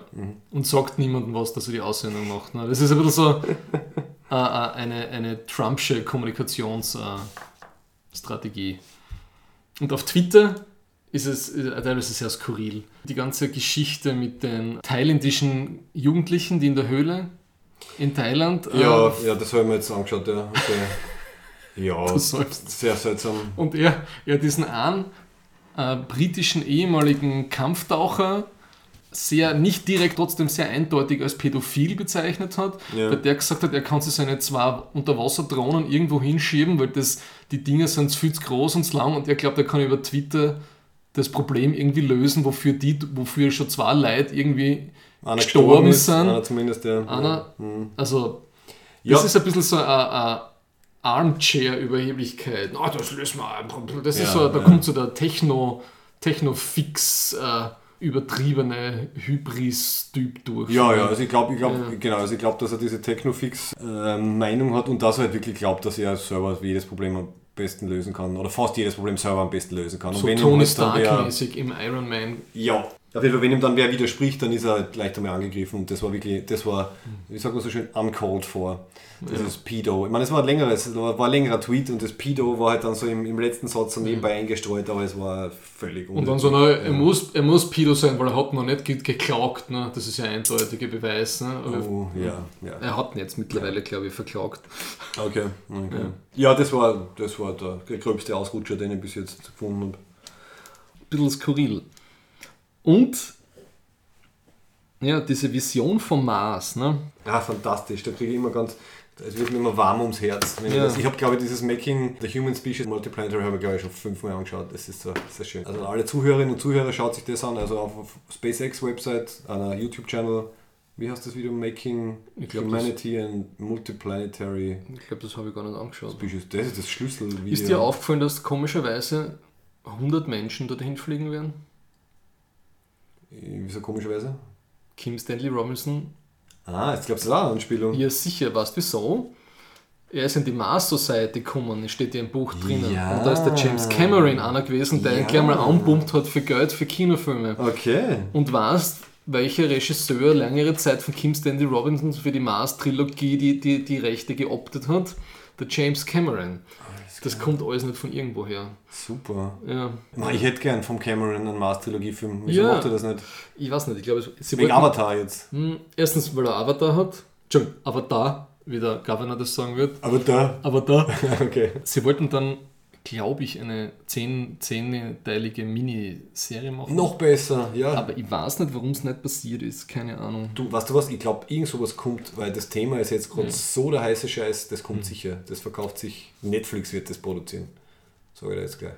Ja, nein, das passt eh. Aber was tut man dort dann am Mars, Max? Das werden wir rausfinden. Das Wenn der. Bo- wenn der Boden giftig ist, wir haben keine Magnetosphäre, die uns vom Sonnenwind schützt, was tut man dort? Das finde ich schön, dass du das ansprichst. Das ist so ein bisschen eine Henne-Ei-Frage. Da hat der Musk gesagt, das ist so ähnlich wie damals, wie sich alle gefragt haben, warum soll man die Pacific Railroad nach Kalifornien rüberbauen? Da ist eh keiner. Aber wenn man die Möglichkeit erstellt, wohin zu kommen, dann finden die Leute dort was, was sie tun können und dann quasi baut sich so ein Kreislauf auf. Also der Musk glaubt, dass er, wenn er eine wirklich verlässliche, sowohl von der Zeit als auch von der ähm, Payload her, verlässliche ähm, Verbindung zwischen Mars und Erde aufbaut und einfach äh, ähm, Entrepreneure und Wissenschaftler wissen, mh, alle zwei Jahre, wenn dieses Mars-Erde-Fenster äh, äh, am besten ist, fliegen, kann man einfach 500 Tonnen hinschicken. Dann sagt der Mars dann wird das auch passieren und die Leute werden sich was ausdenken und die werden was zum Tun finden. Und er will die, die Pacific Railroad der, des Solarsystems werden. Ich finde es so lustig, dass er sagt, bei den ersten Flügen wird er nicht dabei sein, weil wir zuerst einmal schauen, wie das funktioniert. Ja, sehr, sehr ähnlich, gell? Ah, Und äh, warte mal, und was hat er noch gesagt? Uh, I would like to die on Mars, but not on impact. ja. Das finde ich auch sehr schön. Ne? Obwohl, habe ich nicht irgendwo zu mir gesagt, dass er sagt, er würde gern hinfliegen, dort eine Zeit lang leben und wieder zurückkommen und auf der Erde sterben? Aha, das ist neu. Oder vielleicht irre ich mich da jetzt Möglich. total. Also, er hat zumindest öfter gesagt, dass er sich das vorstellen könnte, wenn er seine Mission mit, mit SpaceX und mit Tesla erfüllt hat, also wenn er quasi nicht mehr gebraucht wird, das hat er wirklich so gesagt, also sobald die halt ihre Mission erfüllt haben, dann kann er sich vorstellen, als CEO abzutreten und zum Mars zu fliegen. ja. Ich denke, alles, was er geleistet hat, nicht mehr rückgängig gemacht werden kann. Dann würde er das machen. Jetzt muss ich gleich noch ein Fass aufmachen. Ne? Und zwar dieses Thema mit der Privatisierung des Menschheitstraums oder der Zukunft der Menschheit, die ihm auch teilweise die Tränen in die Augen treibt, weil er es ja so gut meint. Ne? Du Zyniker, Thomas. Jetzt nimm das ernst. Ja, ähm, ah, er ist halt ein Optimist, ja, und das kann er halt entzünden in manchen Menschen, aber wie siehst denn du das? Wenn er das, der Elon wird schon richtig machen, ja? Das wird schon passen, wenn er das für uns alles Na, das, ist, das ist natürlich Oder? ein ganz ein grober Fehler, in, in einzelne Menschen so zu vertrauen. Das ist klar. Okay. Aber das eine Video, was du ansprichst, ich werde es dann in die Show Notes geben, ist, äh, er wird eben von einem 60 Minutes äh, Journalisten wieder damit konfrontiert, dass dann Buzz Aldrin oder zweiter Astronaut beim Senate Hearing, äh, Der Armstrong war das. der Armstrong, na, hat er schon noch gelebt damals? Ja. Bist du sicher? Das habe ich da geschickt, das ist wieder der Armstrong. Armstrong und dieser irgendwas mit C. Okay. Ja. Dass die halt angeblich SpaceX kritisiert haben, was nicht stimmt, sondern sie haben nur im Allgemeinen gesagt, sie hätten Ja. lieber, wenn halt ähm, die USA eher die NASA stärkt und halt staatlich äh, Raum, Raumfahrt machen, statt das an Private abzugeben. Und dieses Video ist wirklich bezeichnend, weil man, man sieht, man sieht, dass es ihn trifft emotional. Also er, er ist, es heißt, glaube ich irgendwie Elon Musk al- almost crying, das ist ein bisschen übertrieben, aber es ist eine, ganz klare Reaktion, das, es, es trifft ihn und es tut ihm leid. Ähm, er muss irgendwie so schlucken und wegschauen und, und er sagt dann halt, er würde sich halt wünschen, dass sie halt die zwei halt zu ihm zu SpaceX kommen und sich anschauen, was dort geleistet wird und dann würden sie vielleicht ihre Meinung ändern und dass sie jetzt seine Helden sind. Also das kaufe ich ihm sofort ab, dass er das wirklich Ja. insofern ernst meint. Aber den ja. Punkt, dass das jetzt äh, kein demokratisch informierter Prozess ist, Ja, ja Aber wenn ist ich diesen- problematisch. Ja. Aber wenn ich diesen japanischen Multimilliardär noch so sympathisch finde bei dieser Pressekonferenz, dass er, ich hab, also, dass er, we should have sent the poet, habe ich die ganze Zeit ja, von Contact. vom. Mhm. Contact, ne, von der Jodie Foster. Ähm, das finde ich ja super nett. Also kurz zur Erklärung für alle, die es Ja. nicht wissen. Ähm, es hat sich schon jemand gemeldet, der ähm, auf, bei, mit SpaceX die erste Mondumkreisung machen will und auch teilweise bezahlt. Äh, ebenso ein japanischer, ja auf jeden Fall hat sehr viel Geld. In, ein, ein, Saureicher Kunstsammler. ja, genau. Ja. Und das Coole ist, der Typ will eben nicht nur dort ähm, rum, rundherum fliegen, sondern er will an so und so viele Künstler eine Einladung aussprechen, die sollen mitkommen und die sollen dann basierend auf dieser Reise äh, Kunstwerke kreieren. Das finde ich wunderschön. Ja. Ja. ähm, aber ja, klar, es ist, es ist natürlich privat. SpaceX ist privat. Ähm, wobei ich mache mir insofern keine Sorgen, weil die NASA hat ja inzwischen eh schon wieder ein Programm. Also das, das geht ein bisschen unter in den Medien. Aber es ist ja nicht so, dass jetzt die, die, der Weltraum privatisiert wird, wird auf die Schlagzeilen laufen, sondern die NASA hat ein Programm, das sagen wir halt zwei, drei Jahre hinter SpaceX ist. Im Sinne von Reichweite. Äh, Sie sind, glaube ich, mit der Reusability von den Raketen sind sie nicht so weit. Aber ähm, Gott sei Dank, also es ist nicht so, dass jetzt nur mehr private Firmen das übernehmen. Um die Rocket Propulsion geht es mir überhaupt nicht. Ne? Wenn, wenn, wenn die NASA sagt, wir zahlen euch dafür, dass ihr unsere Schiffe aufschickt, die, macht, die Russen machen ja nichts anderes für die NASA. Genau, ne? ja, also das passt auch schon. Ja. ja. Ich finde nur, dass, dass die Programmgestaltung, die Leitlinie, das soll zumindest von, gut, man kann sagen, dass das amerikanische, der, wie soll ich sagen, der äh, militärisch-industrielle Komplex vielleicht jetzt nicht mehr so eine demokratisch Ja. elitär inspirierte Angelegenheit ist, Eben, das stimmt eben. schon. Ja. Weil man, was war es denn vorher? Es war NASA und Boeing und Lockheed Martin. Ja. Äh, gut, und jetzt ist es halt NASA und SpaceX und Jeff Ja. Bezos mit äh. Blue Origin. Ne? Also, es ist halt alles ein bisschen nicht so Starfleet, sagen wir so. Mhm. Aber ich glaube, da wird sich einfach noch ganz viel entwickeln. Ich habe hab wirklich das Gefühl, dass mit SpaceX irgendwie das gleiche passiert äh, ist in der Weltraumbranche, was halt mit Tesla in der Elektroautobranche passiert ist, dass es also einen Schub gegeben hat und jetzt eh ganz viele Firmen und, und Länder auf einen ähnlichen Stand schon kommen. Ja. Also ich habe mir das zusammengeschrieben, also es gibt ganz viel unter Anführungszeichen Konkurrenz. Also die NASA hat dieses das SLS, es ist sehr poetisch, was du das SLS hast. Mhm. Space Launch System. Mit der Orion-Kapsel, das ist schon ziemlich weit, da wollen sie ähm, 2019 eine Mondumkreisung eine erste machen und das System ist so gebaut, dass sie, dass sie dann theoretisch auch zum Mars fliegen könnten oder halt im, Sol im Sonnensystem alles mögliche machen könnten. Also sie sind hinter SpaceX, aber sie machen es. Dann diese United Launch Alliance, also eben Lockheed Martin und Boeing, haben das Vulcan Launch System. Dann China hat sowieso jede Menge Raketen. Die Ariane Group will für 2020 äh, was starten. Das sind die Europäer. Das sind die Europäer, die genau. ESA, ne? genau. Dann die Inder sind angeblich super. Die, die ISRO, die Indian Space Research Organization, Mhm. Die schießen seit Jahren schon, schon super günstig äh, Satelliten rauf und, und sind wahrscheinlich Mhm. ja bald so weit, dass sie so zu SpaceX machen. Das heißt ja, dass die einzigen wirklich Konkurrenten für SpaceX sind die Chinesen und die Inder. Ja. Die anderen können so mit Protone, Payload. Von den Kosten her zumindest können sie nicht mithalten. Ja, Was aber dann noch kommen wird, ist eben der Jeff Bezos, also der Amazon-Begründer, und der hat, viel, der hat glaube ich 40 Milliarden Dollar oder so an freiem Kapital mehr oder weniger oder an, an Amazon-Aktien. Der die ganze Zeit äh, SpaceX Light abwirbt. Ja, richtig, ja, Und, genau. der, und der, der Musk dann einen Filter im, im Exchange-Server einbauen hat lassen, der was Blue und Horizon rausfiltert. Blue Origin, ja, das Blue- so Blue super. Origin. Genau. Also der hat das, der, der, das habe ich bisher auch nicht gewusst, das, der war so super secretiv am Anfang. Also der Bezos hat den Blue Origin 2000 gegründet und die wollen 2020 mit dem New Glenn Raketensystem und der sogenannten Shepard Kapsel wollen sie dann auch zum Mond und dann irgendwann mal Glenn weiter. und Shepard sind auch beides US-amerikanische. Genau, also die, die Astronauten. benennen ihre Sachen immer noch, noch Ja. halt First Man sozusagen. Ja. Du, ich glaube, in, in, in vier, fünf, sechs Jahren haben wir, haben wir ganz viele Institutionen und Länder, die relativ ähnlich sein werden von den Kapazitäten und dann wird sie das demokratisieren im Sinne von, man hat zumindest ein bisschen Auswahl. Und Was mich auch gewundert hat, ich weiß nicht, ob ich das schon wieder in eine Falle tappe, ich habe ich hab zwei, drei längere Interviews mit dem Bezos gesehen und ich finde ihn, zumindest wenn er über das redet, auch sehr sympathisch. Er ist natürlich ein Arsch, was äh, Mitarbeiterbehandlung und sonstiges betrifft, weil Amazon da ein Riesenproblem hat.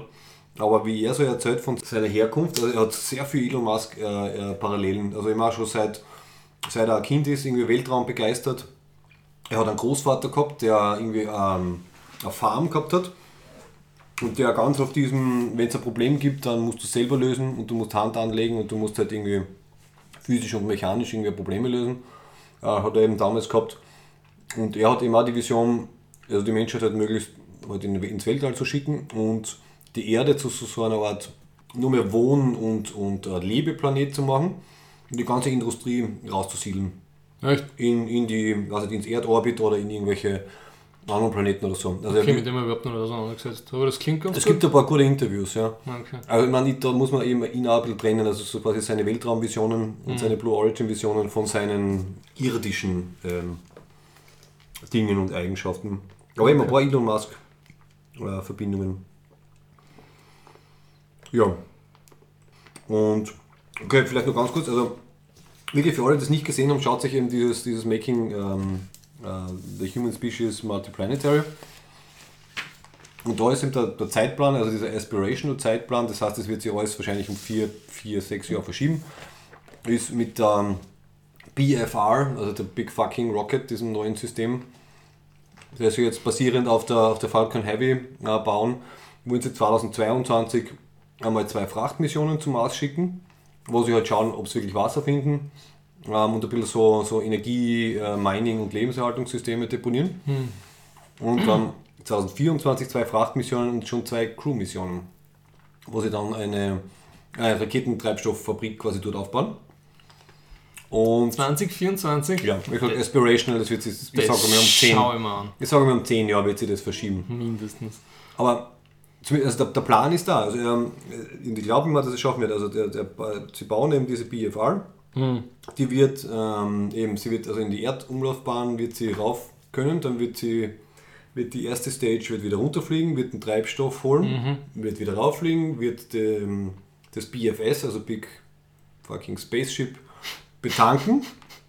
Und dann fliegt das Ding zum Mars. Und äh, wenn dann eben schon die Sachen deponiert sind, damit sie die, die Treibstoffproduktionsanlagen dort haben, können es am Mars, also es ist physikalisch möglich, ich weiß nicht, ob es zu teuer ist oder nicht, aber es ist physikalisch möglich, am Mars ähm, durch Atmosphärenextraktion und durch halt Bodenextraktion äh, diesen Raketentreibstoff wieder herzustellen und mit dem dann wieder zurückzufliegen. Also technisch ist es möglich. Und das finde ich halt so geil. Also es gibt einfach, es gibt diesen Plan und diese Vision. Solange es genug Redundancies in dem Ding einbaut haben, Ja, genau. uns, uns dann nicht wie bei Apollo, äh, Apollo 13 um äh, eckige oder und runde Genau. Habe Filtersysteme geht. ich hab 30 Minuten, um dieses eckige Ding in dieses Runde zu bringen. Go. Aber ja, also das finde ich halt einfach super, jetzt egal wie lange es dauert. Also ich glaube eben, dass es passieren wird. Ja. Und ich glaube, dass das ganz viel positive Auswirkungen haben wird. Also jetzt ganz, ganz banal, wenn, ich- also die Mondlandung damals, und wir kommen jetzt dann eh mit der Filmreview drauf hin, ist, glaube ich, war glaube ich was, da sitzen dann was Millionen von Leuten vom Fernseher und das vereint ein bisschen, oder? So quasi, man ist so gemeinsam die Menschheit und man hat gemeinsam was erreicht. Und ich hoffe, dass sowas ähnliches wieder passiert, wenn dann ein Mensch auf dem Mars steht.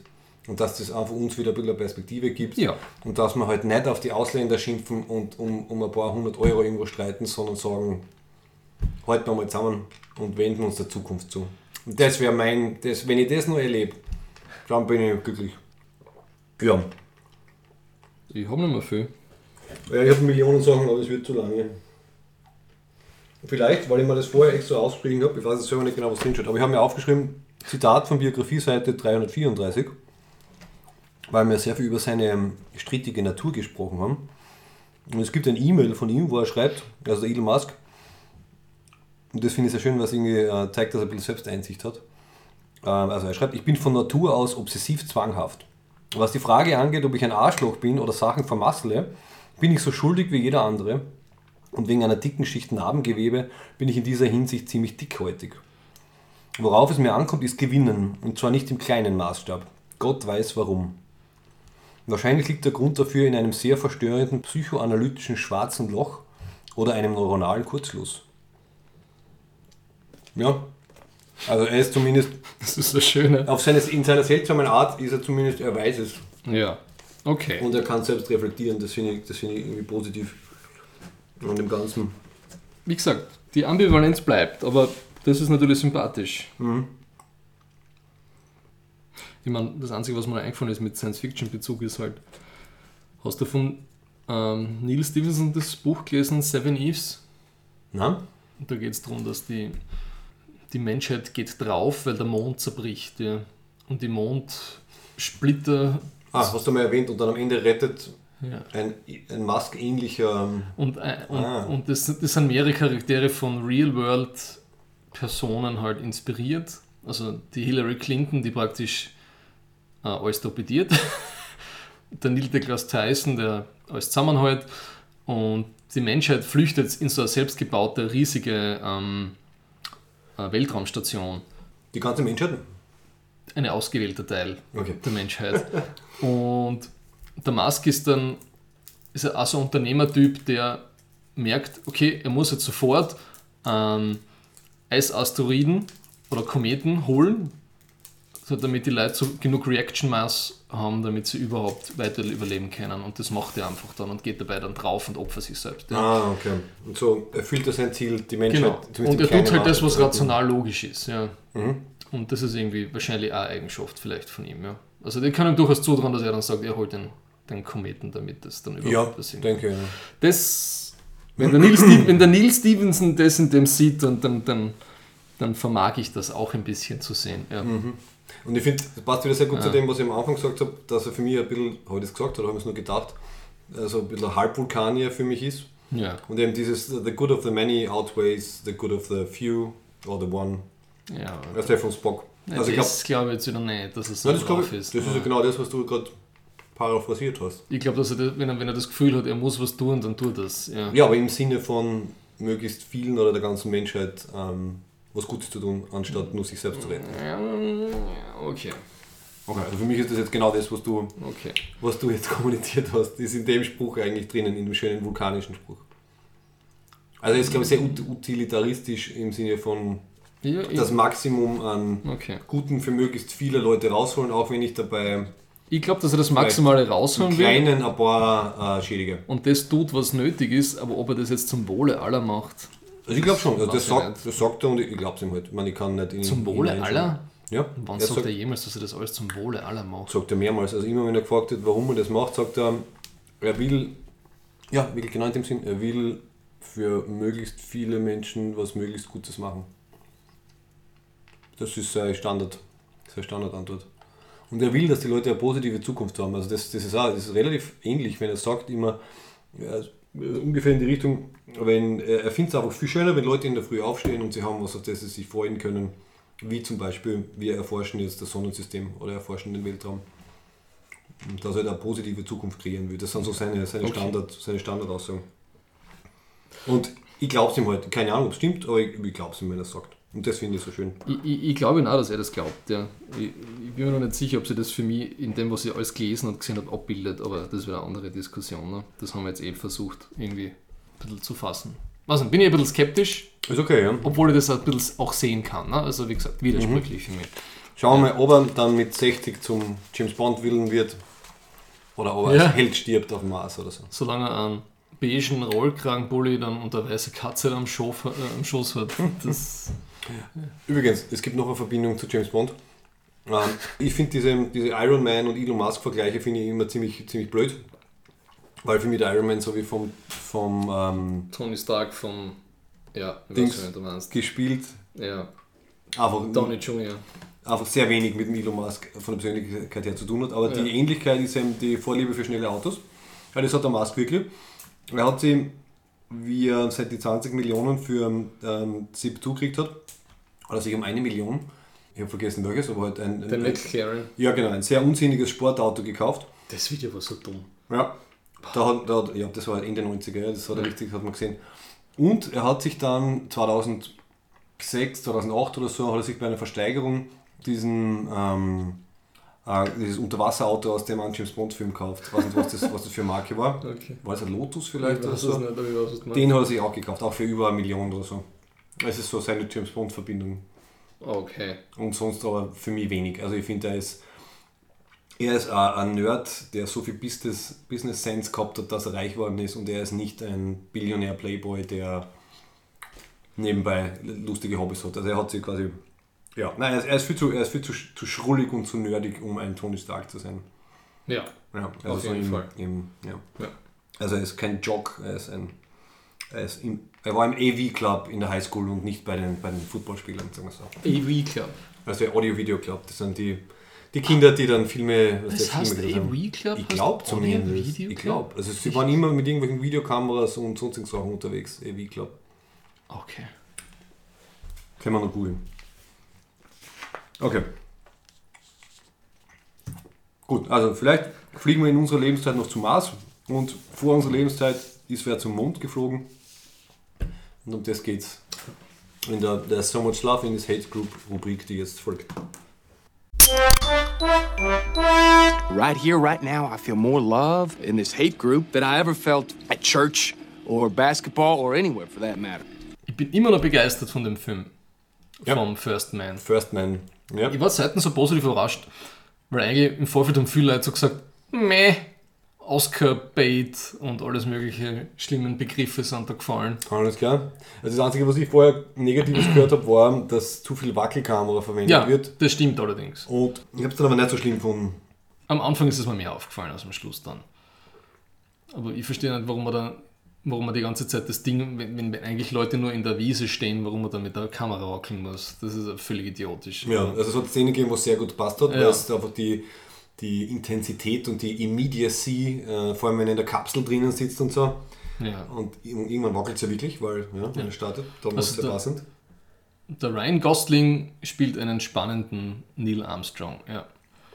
Und wird das praktisch eine Spiegelfläche von seinem Charakter ist halt seine Frau, ne? die verkörpert wird durch, Eine Schauspielerin, die du großartig findest, die ich noch nie gesehen habe, wo irgendwo. Das ist die Scheiße. Ich habe mir gedacht, ich merk's mir diesmal.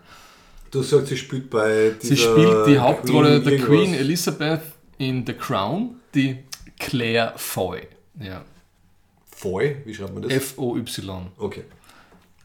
Und die hat letztes Jahr den Emmy oder dieses Jahr den Emmy gekriegt für die beste Hauptrolle in einer TV-Show für The Crown. Und The Crown ist auch für Menschen wie mich, die an nix auf das äh, englische Königshaus geben, trotzdem eine sehr spannende Angelegenheit. Vor allem, aber sie so gut spielt einfach. Ne? Ja. Und in dem Film kann man halt auch sagen, sie spielt extrem gut die Frau von Len, äh, Lance Armstrong. vom Neil Armstrong. Louis Armstrong, Thomas, hast Von nicht Louis? Und ja, es ist, glaube ich, eine klassische Ehe der, der, der 60er Jahre. Und man, sie tut ja wirklich nichts anderes als die Kinder versorgen und darauf aufpassen. Aber trotzdem schafft, schafft sie es irgendwie in ihrer Performance auch das Grauslige und Depperte an dieser Konstellation. Also wenn sie daheim sitzt und die, den Live-Funk in der Box hört und die Kinder irgendwie total aufgeregt sind, weil sie eh wissen, dass der Papa gerade in der Umlaufbahn ist und so Ja. schafft sie irgendwie, finde ich. Also sie ist ein relativ starker Charakter, obwohl sie eigentlich so nur die Hausfrau spielt. Ja. Das kann man so ein bisschen aus Gender-Perspektive vielleicht anmerken. Ja. Ich finde es sehr schön gegen Ende bei der Szene, wo sie dann äh, in ins Kontrollzentrum reinbrettert, nachdem Ja. sie die Telefonübertragung äh, abgebogen haben. Ja. Und irgendwie so sagt, so, you boys have nothing under control, you're just playing with wooden planes. Ja. Ähm, Ja. Und die zwei, drei dann ein bisschen beschämt reinschauen. Ja. Und der Film, ich muss sagen, ich hätte es nicht erwartet, dass er so, so einen phänomenalen Eindruck bei mir hinterlassen hat. Es ist vor allem das Sounddesign, Fantastisch. die gell? Soundeffekte, der Soundtrack, also das ist eine Stück aus dem Soundtrack, The Landing, haben wir beide die ganze Zeit auf und ja, ab jetzt. ja. Es ist ein, die, also es ist ja eigentlich, finde ich, ziemlich mutig, ne? dass so eine komische Melodie in so einer Action-Szene so gut passt. Ja. Und wenn du den ganzen Soundtrack durchhörst, merkst du, dass diese, dass dieses Hauptthema, die Hauptmelodie, wird mit so unterschiedlichen Instrumenten und in so unterschiedliche Tempos, also ob es jetzt irgendwie so als Walzer, als, als, als, weiß nicht, als, als Liebesmelodie und aus alles wird das äh, um, umgesponnen. Also das Super, habe ich ja. super gefunden. Und diese Mondlandeszene eine der spannendsten Szenen. Gell, obwohl Kino, man weiß, ist was passiert. Ja. Obwohl die ich je gesehen habe. Ja. ja. wirklich gut gemacht. Mit diesem rollenden Thema dahinter und diesen blasenden Hörnern und diesen dreifachen Master-Alarm, den sie da bei der Landung haben. Und ich habe dann nachgeschaut, was ist das, was das dieser Master-Alarm war, den sie da Mhm. Ja, gekriegt das haben. ist 20 Das ist 1201 und 1202. Sie haben ein Problem gehabt mit dem Landeradar von, von der Eagle-Landesfähre. Und dieser Landeradar hat, hat die CPU, den Hauptrechner in der Landesphäre, über, überladen. Es war nichts Oh, Dramatisches, ja. aber es haben, es hat, es war, sie haben kurze Überlastung gehabt vom Rechner. okay. Das waren die Geschichten. und sie haben fast keinen Treibstoff mehr gehabt und, und so weiter und so fort. Aber es war nicht die dramatischste Landung, die er gehabt hat, weil er hat im Test hat er schon mit, nur mit 10 Sekunden Treibstoff die Landung schon geschafft gehabt und da hat er fast noch Minuten gehabt. Wow, okay. okay. Ja. Aber ich weiß nicht, also das war so packend. Ja. Und gleichzeitig, was das zweite, was ich extrem berührend gefunden habe, das war der Start von, von der Rakete von der Saturn, mit der sie dann die Apollo 11 gestartet haben. Da habe ich echt Tränen in die Augen gehabt, weil das so eine Brutalität gehabt hat, die Szene. Das war alles, das, es war alles so grau, Kobalt, ja, und dann sticht dieses explo halb explodierende, menschgemachte Ding, wo die armen drei Hanseln da drin sitzen, und dieses Rot, ja, und sie haben das so genial gemacht, wie das dann, dann rauffliegt und, und es war so brutal, Ja, finde ja, ich. ja. Mhm, Und ich habe das, ich weiß nicht, der Vergleich passt überhaupt nicht, aber ich habe im Kino habe ich an König Theoden denken müssen, der im dritten Teil so diese Glorious Charge auf dem Feld von Pelennor macht, denken müssen. Ja. Schöner Vergleich, ja. ja. Das war so, ich habe das Gefühl gehabt von so von absoluter Selbstlosigkeit, was eh nicht stimmt, ja. aber das Gefühl habe ich gehabt, das ist so absurd gewesen, das war so gewaltig für mich. Ja, also, es, sti- es stimmt, das stimmt. Es waren echt ein paar erhebende Momente einfach Ja. drinnen. Ne? Das ist so das Gefühl, warum macht man das? Das ist einfach, da gibt es irgendwie keinen Grund dafür und die machen es trotzdem. Das ist, ich habe das total geil gefunden. Ja, und da, und da weißt du, sagst, dieser Raketenstart, also die, die, die Dimensionen sind recht, recht klar geworden. Also ich finde das immer so absurd. Du sitzt halt als, als Mensch in einer kleinen Kapsel Ja. auf einer, auf einer, weiß nicht, wie viel, wie viel 20, 30, 40 Meter hohen Brennstoffzelle und, und bist da ein kleines Ding oben, das darauf geschossen wird wie ein Dartpfeil. Und ich habe es extrem gut gefunden und extrem unamerikanisch und deswegen ist es für mich noch heldenhafter, wenn es sowas gibt. Ja. Der Film beschönigt nichts und er glorifiziert nichts. Ja. Ja. Deswegen auch diese Kontroverse, dass sie das, das äh, Flaggenhissen selbst nicht porträtiert haben, sondern nur die Sphäre dann mit der Flagge daneben. Ja. Ja, ja. Sehr gut, stimmt eigentlich. Ja. dadurch, dass das alles so bedrohlich war und rechts und links krepieren die Leute, ja, und dass das nicht irgendwie so mit Fahnen schwingenden Verfahren und die ganze Zeit wird diese Nationalhymne gespielt und so. Äh, das ist bei Apollo 13, obwohl das auch ein guter Film ist, viel mehr, ja, oder die Helden der Nation. Ne? Und dadurch wird das, finde ich, für mich noch, spricht das noch viel mehr für die Charaktere. Ich glaube, das sagt auch sie irgendwie wörtlich. Also wir, wir, wir haben uns quasi in den letzten Jahren sehr an Begräbnisse gewöhnt und dieses war jetzt ein gutes Jahr, äh, obwohl irgendwie drei Leute gestorben sind. Also Ja. diese, die ganzen Verluste und die, die Bedrohung und die Trauer, die eigentlich das Ganze begleitet hat, waren, sind echt ziemlich bedrückend rübergekommen. Ja. Das Risiko. Und vor allem, ich weiß nicht, ob das in dem Film war oder in The Right Stuff, äh, wo sie halt irgendwie sagen, die Frauen halt ja, äh, als wir unsere Männer geheiratet haben, waren sie noch keine Astronauten. Also sie sind da quasi irgendwie so mit, reinge, mit reingerutscht. Ich meine, klar, teilweise waren es irgendwie Testpiloten, ist auch gefährlich. Aber ja, haben sie sich halt nicht aussuchen können und dann halt nur ja, warten, warten und hoffen das Ganze. Und generell, was für eine sehr gute, also wahrscheinlich eine notwendige, aber eine sehr gute äh, dramaturgische Lösung war, dass sie halt eben nicht nur diese Technik und die technischen Leistungen und das in den Vordergrund gestellt haben, sondern halt die persönliche Geschichte. Und wo er anscheinend sehr geprägt war, halt vom Tod von der, von der Tochter. Also die ist halt mit zweieinhalb an einem Hirntumor äh, gestorben. Und das hat ihn logischerweise, sagt er, hat selber, selber ihm in einem Interview in der Szene, also, also es, es, wäre, es wäre unvernünftig anzunehmen, dass mich das nicht beeinflusst, weil irgendwie gefragt wird. Ähm, und das halt irgendwie auch das, ich habe irgendwie trau also traurig schön irgendwie einfach gefunden. Also Und das, total das psychologisch, oder? Film. Ja, ja, Ja. genau, das haben sie super gemacht. Und dann halt am Ende dann die, die Szene, die wir jetzt nicht verraten, aber die finde ich war einfach sehr schön. Am Ende die Szene, die wir nicht verraten. Über das reden wir nicht. Na, wieso? Ein bisschen muss man mit alles verraten, weil es erst seit ein paar Tagen im Kino. Okay. Also ich, ich habe also eben diese Abwechslung zwischen, zwischen Emotion, Psychologie, Technik und, und, und äh, Bombastik habe ich halt einfach sehr schön gefunden. Aber die, über die Schlussszene da, können wir über die reden. In der Quarantäne. oh ja, ja, oh. Eben, es hat keine Parade oder so irgendwas Ja, gegeben. ja. Ja. Mhm. Kein Fahnen schwingen. Sondern es war irgendwie ein total besinnlicher Moment zwischen die zwei Hauptcharaktere. Ja, Und das hat mir extrem gut gefallen. stimmt, ja, das war super. Ja.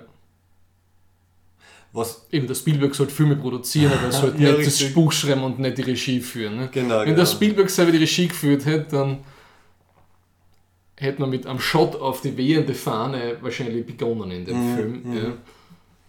Ein Ja. Flashback von irgendeinem Daddy von den Astronauten aus dem Zweiten Weltkrieg, wer, keine Ahnung, die Nazis besiegt ja, und dann wäre die Geschichte ja, losgegangen. ne, richtig, richtig. Ja. Na, das haben sie gut gelöst.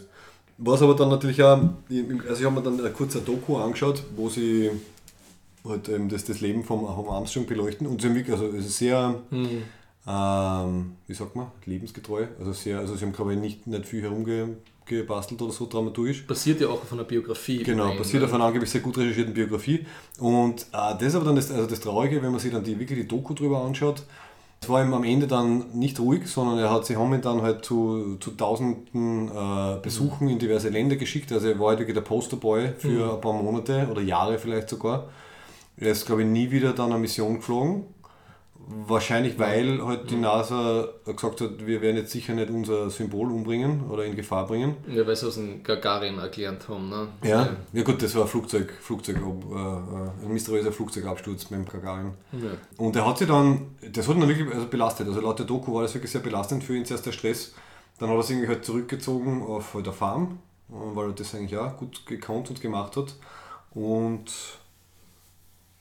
ja, hat sich aber dann glaube ich auch von der Frau irgendwie entfremdet oder so. Also es war, es war Fluch und Segen zugleich. Also dieses, diese Berühmtheit des, des ersten Mannes am Mond, das war halt, hat die zweite Hälfte seines Lebens ab da halt auch negativ beeinflusst. Ja. Ja. Und was ich schön gefunden habe, ist, es kommt im Film nicht vor, deswegen ist es kein Spoiler, was ich nicht gewusst habe, ist, dass die Apollo 11 am Mond auch für die russischen, also sowjetischen verunglückten Astronauten oder Kosmonauten kleine Gedenkmedaillen oben gelassen haben Mhm. am Mond. Ja, du, danke für den Link Ja. da damals. Das ist der Fallen Astronaut, also wirklich so Genau, eine, ja. kleine Statuette. Und, Und nein, nein, das ist mit den Namen. Also das habe ich zumindest gefunden. Also es gibt, der Fallen Astronaut, das, das ist, das ist äh, zwei Apollo-Missionen später. kann sein, okay, Ja. auf jeden Fall, da sind halt irgendwie Ja. 14, also 14 Ja. quasi äh, Verstorbene sind Und- dort gewürdigt. Ja. Und was ich auch nicht gewusst habe, ist, das wäre cool gewesen, wenn den Film irgendwie drin gehabt hätten, ne? dass sie irgendeine Münze mit dem Gagarin irgendwie auf den Mond Ja. legt, das hätte ich Ja. cool gefunden. Und was ich nicht gewusst habe, ist eben, dass, der, dass die ja den, äh, den, den Armstrong in die Sowjetunion geschickt haben. Mhm. Der war am Juri Gagarin Institut, der, war, der hat die ganzen Kosmonauten kennengelernt. Ne? Danach oder davor. Nach, nach der Mondlandung. Ja? Alles klar. Die haben einen. Austausch gehabt zu, zum im, zweiten, äh, im, im Kalten Krieg. Ne? Ja. Das ist spannend. Super, schau. Ja. Deswegen ist für mich so dieses Raumfahrtprogramm, ist jetzt der, das Ganze mit mir und, und ISS anschaust, das ist irgendwie sehr völkerverbindend. Gell, ne? gell, finde ich Ja. auch. Also allein die Idee ist einfach schon so, eben wie ich vorher gesagt habe, mit, halt, das bringt halt wirklich die Leute halt wieder zusammen. Ne? Das finde ich super. Da kann, können was ich, Trump und Putin noch so herumspinnen, vielleicht. Die IS, ISS haben sie nicht auseinandergeschraubt, die russischen und die amerikanische Ja. Hälfte. Das wäre es ja. ja. Ja. In einem Tweet von Trump angekündigt. Wir schrauben jetzt die ISS auseinander. Wladimir. Das ist our half. Ja, genau. Dann ziehen wir da eine Linie. Ja.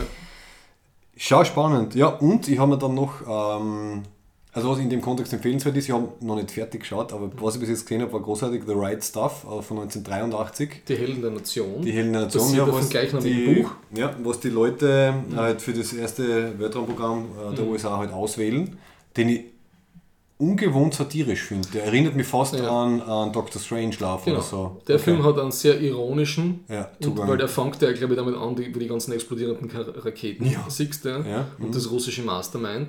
Das Buch ist Nicht so ironisch. wesentlich ernster. Das Highlight von da habe ich mit dir schon mal drüber das Highlight von dem Buch ist, wie das amerikanische Raumfahrtprogramm anfängt Und die Russen haben ja die Leica aufgeschossen. Mhm. Zu der gibt es übrigens eine wunderschöne Graphic Novel zu, zu Leica. Wunderschön, kann ich empfehlen. Und die Amerikaner haben, keinen, haben nicht einen Hund genommen, sondern sie haben eine, eine Horde Schimpansen Ja, gehabt. mal. Und diese Schimpansen haben sie jetzt nicht äh, im Sinne mit Leckerlis positiv, affirmativ erzogen, dass sie die richtigen Knopfen drucken in der Kapsel, sondern mit Elektroden an den Fußsohlen. Na, gemein. Also negative Ja. Konditionierung. Und ich kann mich noch sehr gut daran erinnern, eben wie der, wie der erste auf das geschafft hat, den ersten Flug, den dann der erste Amerikaner, der, der Shepard war der erste. Der John Glenn ist der erste Orbit und der Shepard Ja, war der ist der erste. erste, der oben war, ja. der erste das war keine Umrundung. Der Gagarin hat beim ersten Mal schon einmal umgefallen. Genau, ja. Wurscht. Äh, und er beschreibt, der Autor beschreibt in dem Buch so schön, ist, dass wie der Affe dann im Meer gelandet ist und nur in der Kapsel drin gesessen ist auf diesem Stuhl, wo die Elektroden auf die Füße gehabt hat. Das war wahrscheinlich der ruhigste Moment, den er seit Jahren gehabt Oh. hat, ja, weil er alles richtig gemacht hat und nicht, nicht gesappt werden hat können. Nein, okay, ja. Ja. Aber er hat es überlebt. Also die, die Leica hat sie nicht überlebt, aber der, die, die Affen oder der Affe hat es überlebt. Die Leica, das ist, das ist in dieser Graphic Novel drinnen, die hat das noch länger nicht überlebt. Das war, die ist total grauslig gestorben. Ja, Überhitzung oder so war das. Also Ja. irgendein Modulfehler und Nein, nicht über, das war klar, dass die stirbt. Gut, also sie haben, Ja. sie haben nicht geplant, dass sie überhaupt überlebt, aber sie Ja. hätte, glaube ich, auch nicht so sterben sollen, weil es war irgendein, es war irgendein Fehler und irgendeine Hitze, also es war ein Hitzeproblem, sie sind über Hitze Ja. angeblich gestorben. Aber das hat eine Zeit gedauert. Ne? Ja, das war nicht, ja. dass das sofort aus ja, war. Ja, ja, das ist schick. Und, also laut Wikipedia-Seite äh, ist das erst, die Information ist erst 2002 quasi deklassifiziert worden, Mhm. oder so, dass sie so gestorben ist. Ah, arg eigentlich. Lang dauert. Genau, was wollte ich sagen? Also eben dieser The Right Stuff kann man empfehlen. Und dann habe ich gestern noch einen russischen Film mir angeschaut von 2013, irgendwie Mhm. Gagarin Wettlauf ins All. Und das schildert halt die Geschichte vom Gagarin. Den muss man anschauen. Ist genau. lieb, also ist, als Film ist er nicht gut, also er ist einfach schlechte Dialoge, Ja. ähm, ganz hölzern alles, aber herzig. Also irgendwie, ja. Der, der junge Gagarin, wie er dann oben in der Umlaufbahn ist und immer runterfunkt, ah, es ist alles wunderbar, ich fühle mich so gut und so. Ich weiß nicht, ob das stimmt, aber es ist irgendwie so herzig. Was auch erst äh, deklassifiziert wird, 2020, ist, ähm, Oh, ja. ist von Armstrong Was er, das persönliche Manifest von seinem persönlichen Schachtel, was er mitgehabt hat. genau, wo sie dann feststellen können, ob Was sie dann etwas feststellen stimmt, können, was, was- im Film gezeigt was, wird. Ja, Ja. genau. ja, sehr spannend, gell? Ja. Wahnsinn, 2020. Ja. Dass das nicht. Ja, na okay, das werden wir schon, werden wir schon erwarten, ja. Okay. Aber super spannend. Und was noch spannend ist, ist, da bin ich über einen irgendeinen Link dann drauf gekommen, wenn man einfach einmal auf die Wikipedia-Seite mit a List of Man-Made Objects on the Moon klickt. Ja. Das ist unglaublich. Da ist einiges Die ist lange, die ist sehr lange, die Liste. Ja. Also von diversen ähm, kleinen Robotern bis zu Resten von, von, äh, also von Rocket Stages und so. Also ja, und Intentional. Impact Geschichten. Genau, ja. es steht immer intentionally impacted. Ja. Ja. Also, ja. Das heißt, der Mond ist gar nicht so leer, wie wir glauben, sondern ja, ja, lauter kleine Spuren der Menschheit. eine kleine Schutthalde. Ja.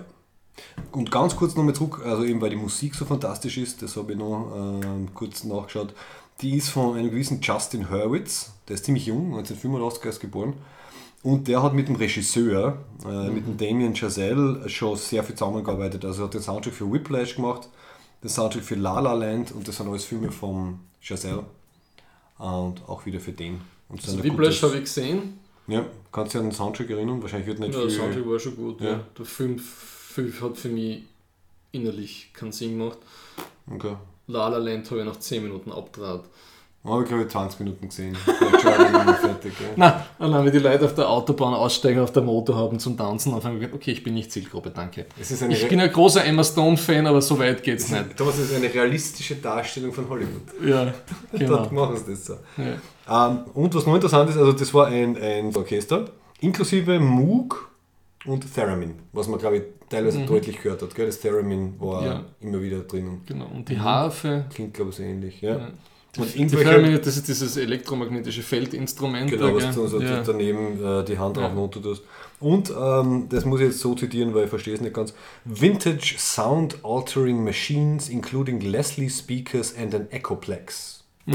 Also sie haben sich wirklich was dabei gedacht. Mhm. Muss immer, bei das, der ist, Produktion. das Ja. kann uns unser lieber Musikfachmann bitte Genau, posten, der, der, heißt. Wolfgang, der Wolfgang wird uns das ähm, Die zweite Medaille winkt. Was ein, genau, was ein Echoplex ist und was die Leslie Speak ist. Aber cool, also dass sie da quasi mitgedacht haben und Ja. ein, bisschen, ein bisschen das Bonus äh, Plus geboten haben. Ja, Ja. Ja. Also ich kann den Film nur empfehlen. ja ich auch. Ja. Passt. Sehr harmonisch.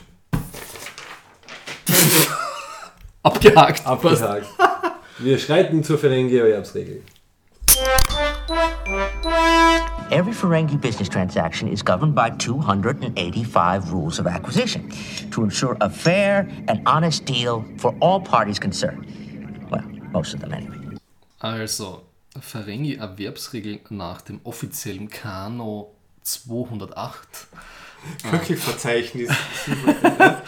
Uh, sometimes the only thing more dangerous than a question is an answer.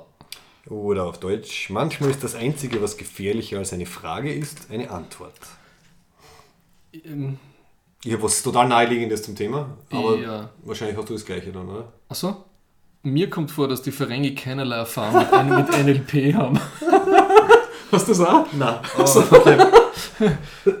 ich habe hab doch die bleibt bei, bei, bei Elon Musk. Okay, du bist so. in die Politik, aber passt ja, wir sind normalerweise immer in der Politik hier bei Ferengi. Ja, keine Ahnung von NLP. Ja. Ja, NLP äh, widerlegt diese Regel in alle Richtungen, die man sich nur denken kann.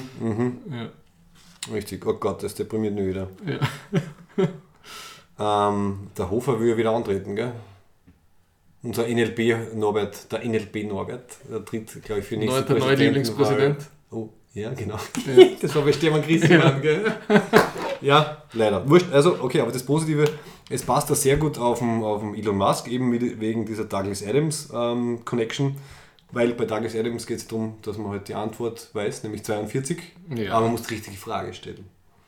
Und der, Ah. und der Musk hat er selber in einem Interview gesagt, äh, dass er relativ früh draufgekommen ist, es geht eben darum, dass man die richtigen Fragen stellen muss. Mhm.